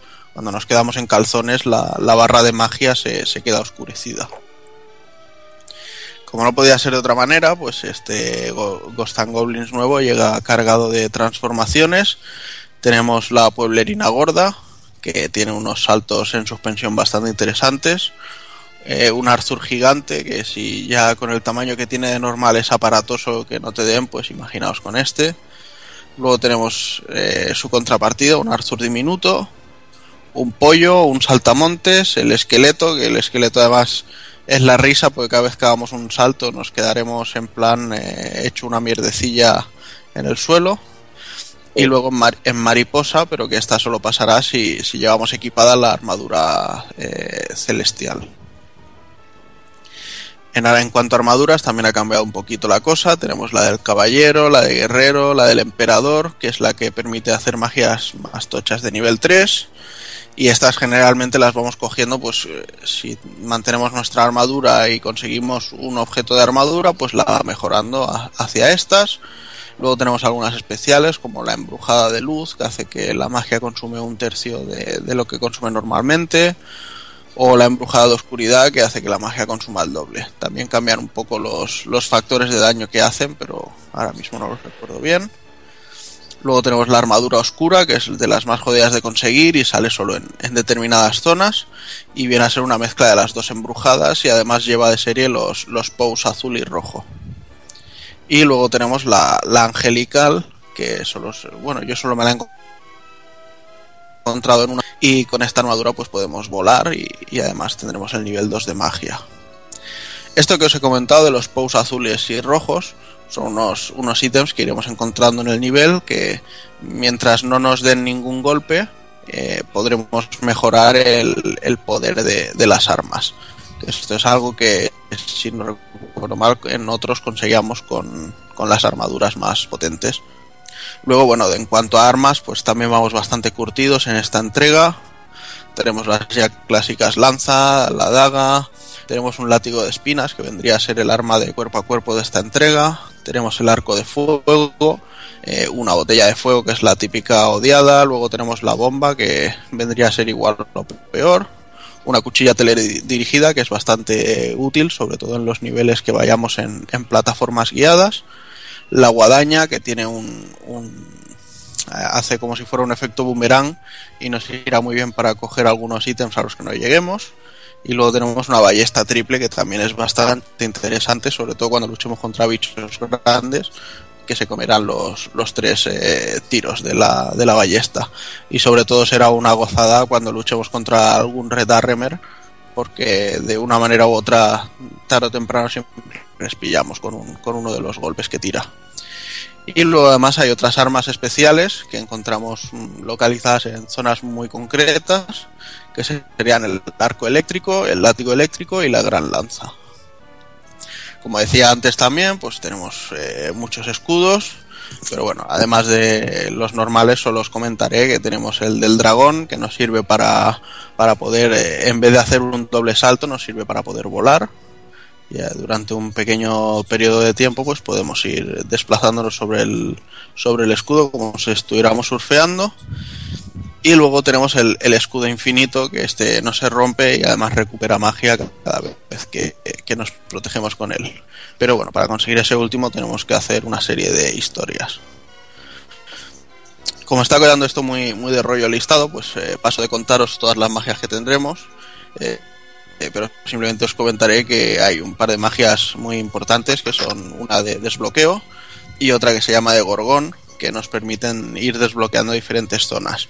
La de desbloqueo veremos muchos eh, sellos mágicos que cuando la usemos en ellos pues se romperán y nos darán paso a otro camino o nos dejarán objetos especiales y la de gorgón convertirá a los enemigos en piedra pero lo bueno es que si la utilizamos contra las tumbas las romperemos y en algunas encontraremos anillos, en otras objetos y en otras, bueno, nos encontraremos también trampas, ¿por qué no? Además de todo esto, pues el juego tiene una serie de objetos especiales, que son las botas, que nos sirven para hacer el doble salto, las alas de ángel, que nos permiten equipar la, armadura angelical, el alma de caballero, que nos permite aguantar más daños, el alma de potro, que sube nuestra agilidad a un 20%, y el pendiente mágico, que hace que gastemos menos magia al usarlo. Y además se puede mejorar a una versión X, pero es una locura porque pide que tengamos una millonada de puntos. Luego, eh, además, eh, hay una serie de objetos que son ingredientes que vamos encontrando durante las fases y que podremos entregárselos a unas brujas, que en concreto tenemos tres, en los niveles 1-1, 2-2 y 3-2, y cada una nos pide tres ingredientes concretos. Y cuando se los entreguemos, pues nos darán a- algunos objetos bastante valiosos. Una nos da el pendiente mágico, otra el anillo del infinito, y eh, el anillo del infinito, no el escudo, perdón, y la tercera pues eh, se fusionará con las otras dos en un nuevo jefe final que al matarlo nos dejará la, la magia especial de la ola.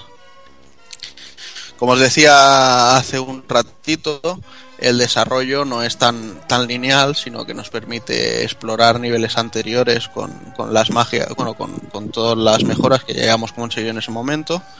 Y para poder hacer esto, pues eh, eh, tenemos unas eh, unas varas eh, teletransportadoras que tenemos que encontrar en cada nivel y entonces nos permitirá volver a, ese nivel como si fuera un, un checkpoint.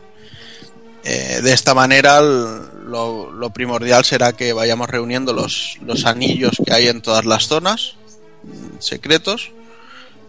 Sí, José, ¿quieres decir algo?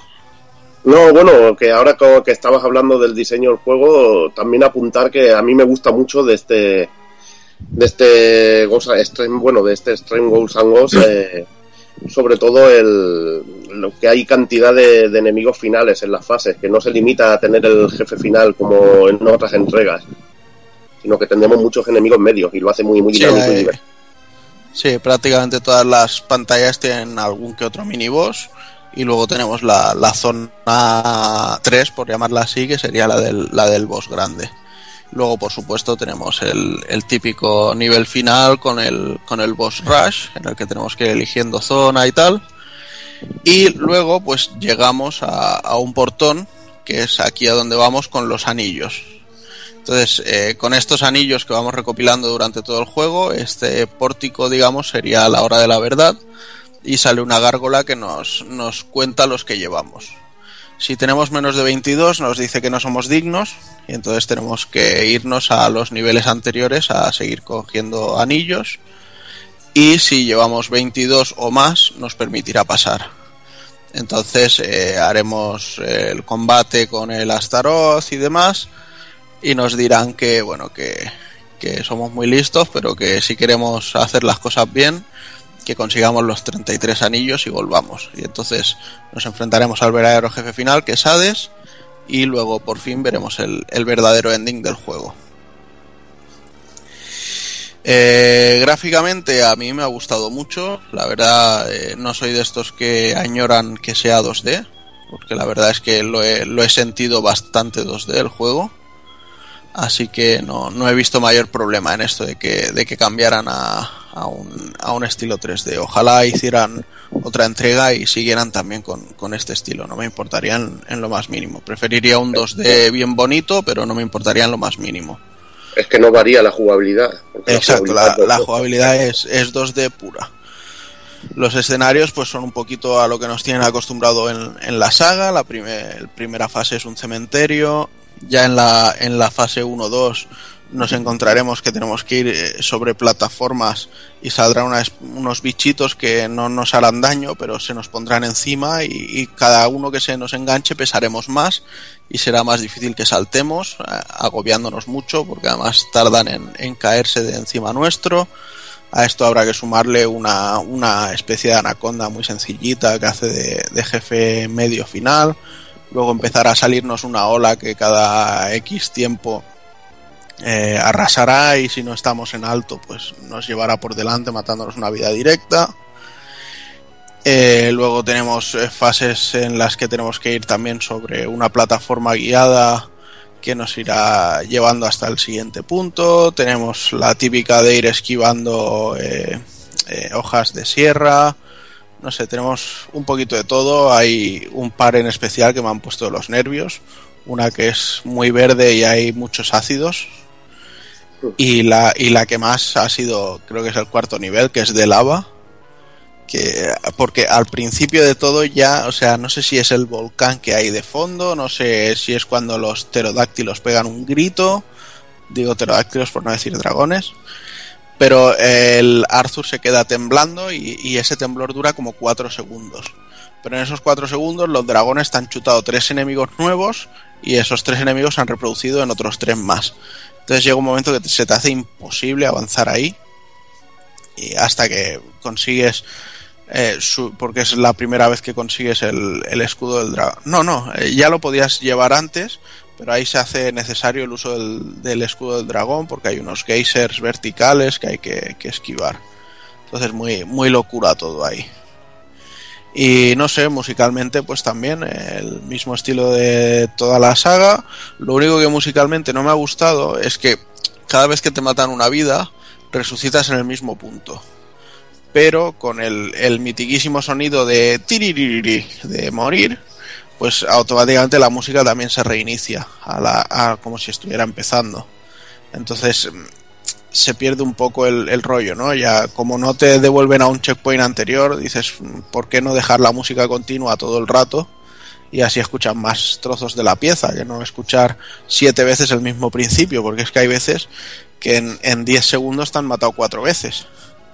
Pero bueno, un poco locura. Pero nada, la verdad es que muy bien, muy buenas sensaciones. Ya en su día me gustó mucho y, ha sido bastante genial volver a rejugarlo ahora. Y de hecho en, en Japón salió otra entrega que se llama Kai, que este sí que no lo he probado, así que toda la info es buscada, es lo que hay. Como decía, solo salió en Japón y lleva el, Ultimate Ghost and Goblins y la versión revisada que, que, se parece un poquito más a los clásicos de siempre. Eh, las diferencias mayores, pues aquí solo hay tres anillos por pantalla y si los cogemos simplemente nos darán una vida extra, no pasará nada más. La dificultad que elijamos lo que hará es cambiar el número de vidas y de créditos que podremos tener, porque realmente aquí eh, irá por créditos y una vez se terminen a tomar por culo. Luego eh, la armadura petará de un golpe, reviviremos al principio de nivel, aunque habrá algunos checkpoints a mitad del nivel. Desaparecen las varas de teletransporte, aquí sí que hay que dar las dos vueltas enteras al juego por pelotas. Podremos hacer el doble salto desde el principio, ya no habrá que pillar las, las botas aladas. Y además se podrá combinar con el, con el escudo del dragón y con la armadura angelical, porque en, el Ultimate Ghost and Goblins, si llevamos el escudo del dragón, eh, cuando hacemos B otra vez, eh, para saltar eh, una segunda vez, en vez de hacer eso, lo que hace es poner el escudo para planear, con lo cual la altura de salto rápido es más, más corta. Luego no tendremos stock de escudos, solo podremos llevar el, el último que hayamos cogido. No hay barra de magia, las, las haremos dejando pulsado el botón de ataque. Y eso sí, los niveles serán algo más sencillos y, y los enemigos menos duros. Y hasta aquí las, las cosillas que hacen diferente a este Goku Makai Murakai. Mm, Más como el juego original. Y bueno, también vamos a tocar muy por encima las versiones que han salido para, para iPhone, para teléfonos móviles. Que yo no soy muy dado a jugar con el móvil, pero bueno, está jugando a estos dos títulos. Y bueno, están graciosos, tienen lo suyo, pero bueno, quizá merezca la pena darles un tiento. Pero tampoco os creáis que, es, que son cosas de otro mundo. Bueno, los tenemos como Ghosts and Goblins Gold Knights. Y bueno, pues tienen la estructura clásica de la saga, con un aspecto visual muy cercano a PSP, a lo largo de seis niveles y destruyendo enemigos, abriendo cofres, enfrentándose a Final Boss, etcétera, etcétera, etcétera. La única novedad que tiene y que le da un poquito más de variedad al juego, pues que tenemos eh, dos personajes diferentes eh, para elegir. Tenemos el- eh, la opción de coger a, a, a Arthur o también y luego tenemos otro personaje que realmente a Lancelot en esta ocasión que tienen pues mecánicas diferentes. Mientras que Arthur es más más lento y fuerte, pues Lancelot es más, más rápido y más, y, y más ágil en este sentido. Pero bueno, tiene alguna clasificación online, tiene, tiene alguna cosilla así, pero bueno, el juego no deja de ser una versioncilla menor de lo que pudimos ver en PSP. Y bueno, está bastante, está bastante interesante para pegarle un tiento. Y este tenéis demo para poderla jugar gratuitamente, tenéis una versión free en la, en la tienda si tenéis un, un iPhone o, una, o un cualquier dispositivo Apple que también hubo una segunda parte, el Gold Knights 2, que bueno, que es más o menos lo mismo. Lo único que ahora en vez de llevar a Lancelot, llevamos a Perceval, que es un personaje más fuerte, más duro, y tiene un movimiento de dash que le, dan, le da bastante variedad al juego. Pero bueno, como os digo, son versiones menores realmente, que están interesantes de pegarles un tiento si te gusta la saga, pero bueno, yo creo que pierde bastante esencia y que pierde bastante bastante sentido que tiene, porque no sé, jugar con un teléfono móvil yo personalmente, a mí no me no, no, no, me va mucho. Pero bueno, eh, le meten dos personajillos con diferentes eh, opciones, diferentes formas de moverse, diferentes mecánicas, lo cual le da un poquito más de variedad. Pero bueno, donde esté jugar un clásico en, en una consola que se quite jugar con un teléfono móvil.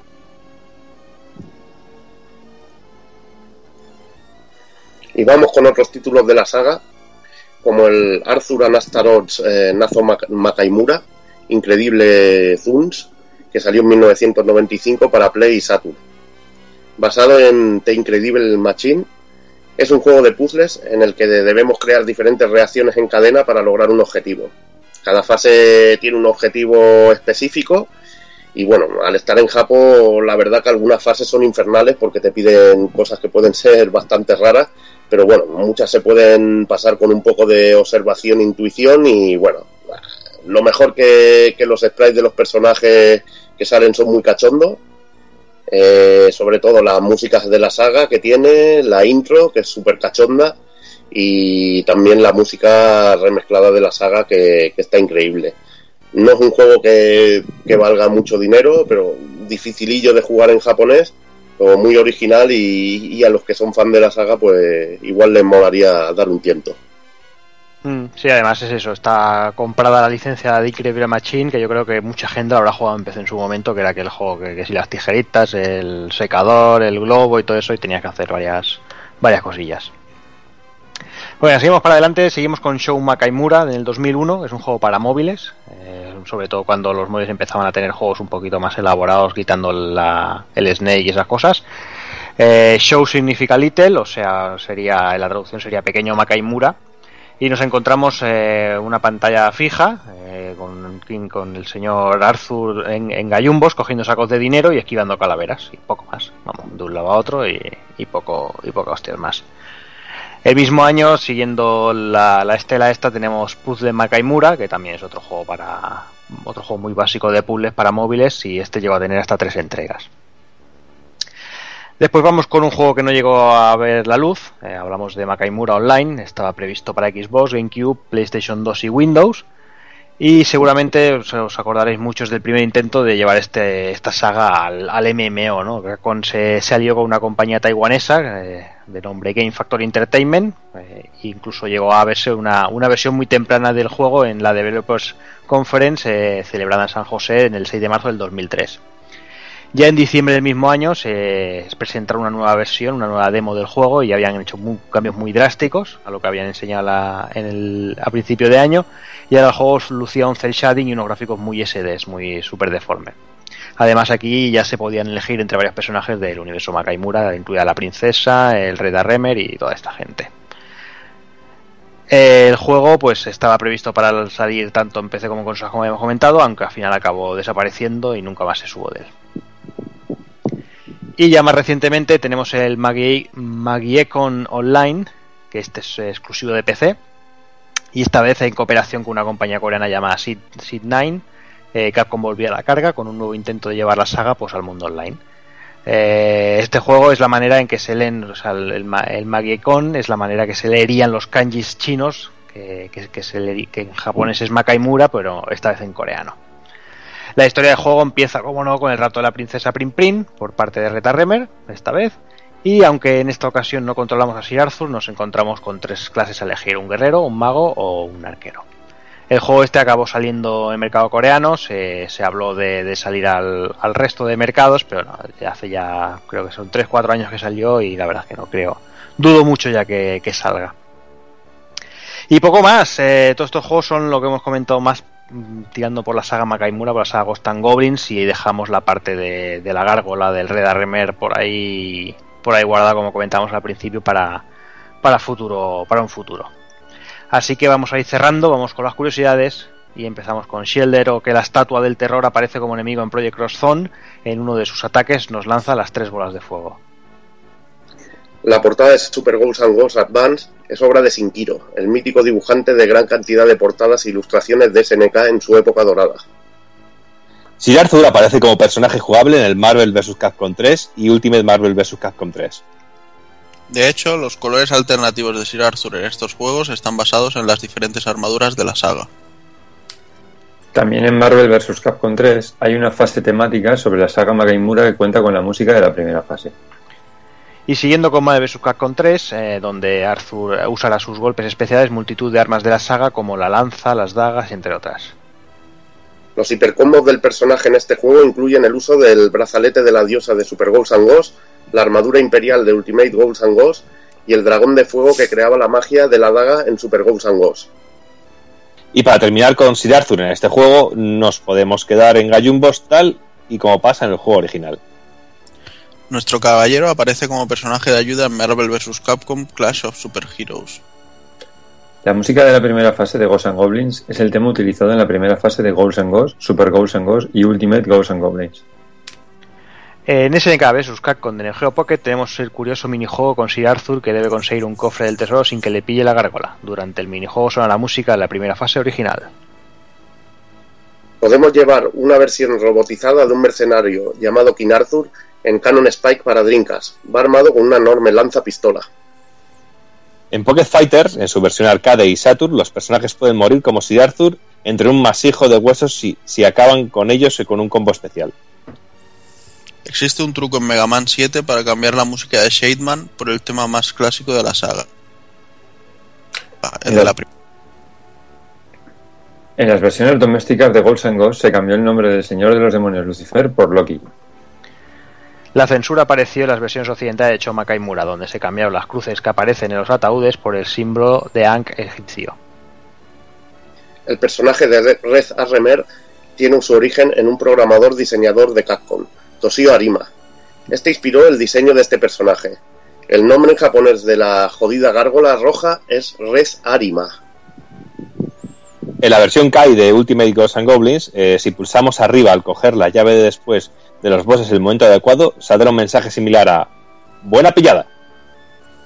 Al terminar Super Ghosts and Ghosts veremos varias escenas con enemigos del juego y personajes. En una de ellas aparece la princesa Prim Prim y nos dan sus medidas 88, 58, 90.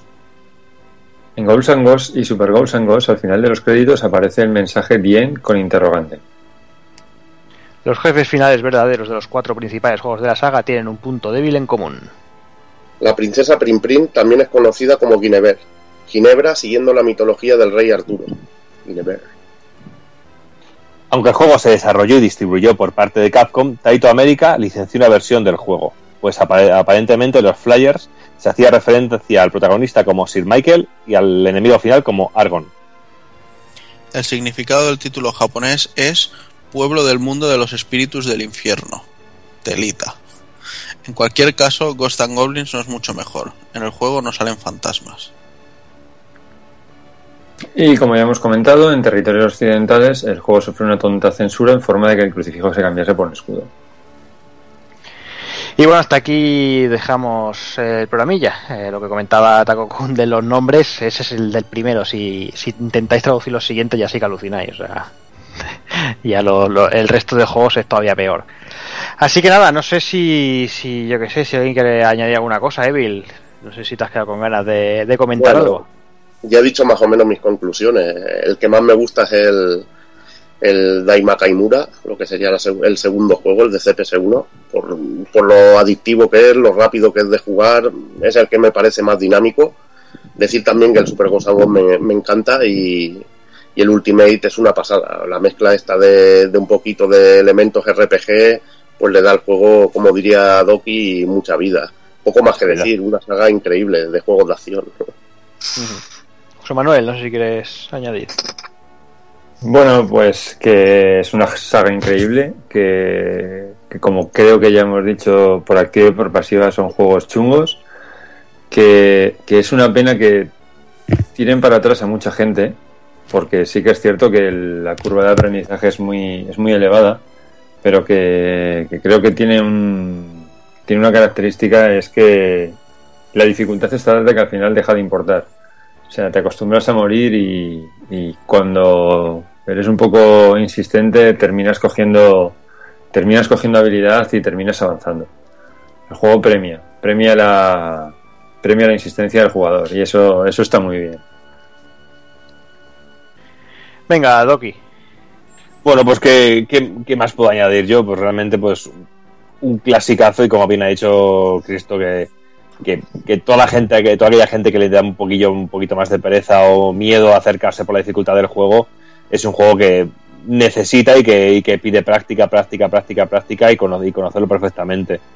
Bueno, un auténtico clasicazo que lo he disfrutado, yo lo disfruté muchísimo en su día, tanto en su versión Spectrum, como he dicho en la primera parte, que es como la conocí, como, como el resto de versiones, y quedándome sobre todo con la que guardo más cariño, que es con la versión de Super Nintendo, que es la que me ha dado tardes y tardes y tardes y tardes durante meses. Cuando solo tenía acceso a poquitos juegos, pues este fue de los que me acompañó durante muchísimo tiempo. Y con el vídeo de Superjuego, de Juego de con- Consola. Hostias, eh, tiraba mucho con eso, ¿eh? Que a mí los vídeos me salvaban la vida. Ya ves. Takokun.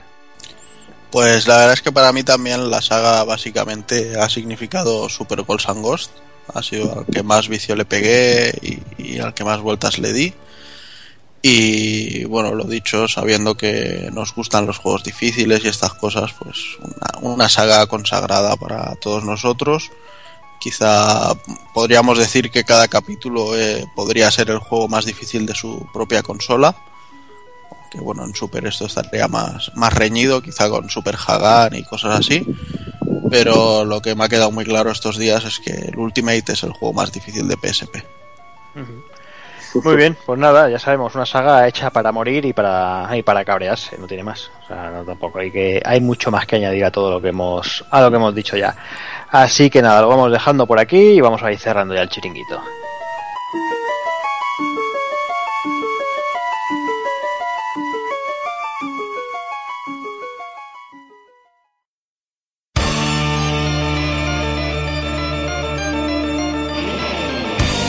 Y recuerda, si no te mola hacer un calamar y quieres estar bien informado, pásate por el blog pulpofrito.com. También puedes seguirnos en Twitter y Facebook.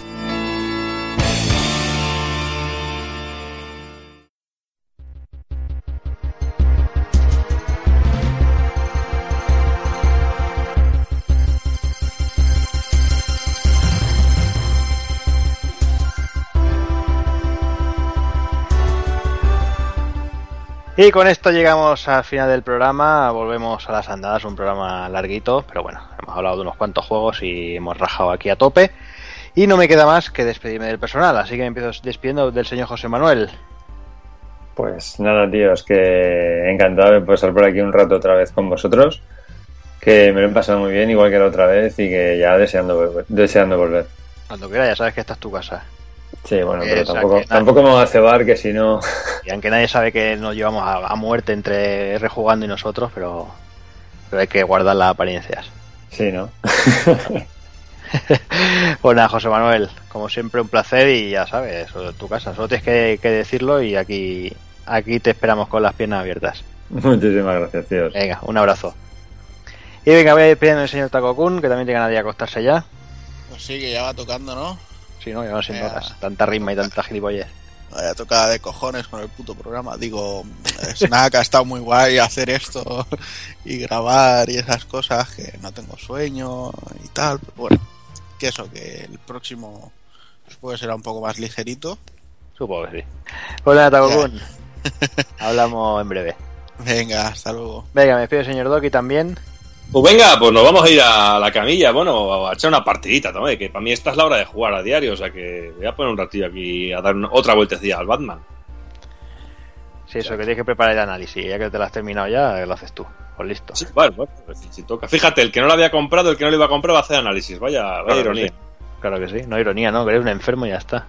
No tengo tiempo, no tengo tiempo.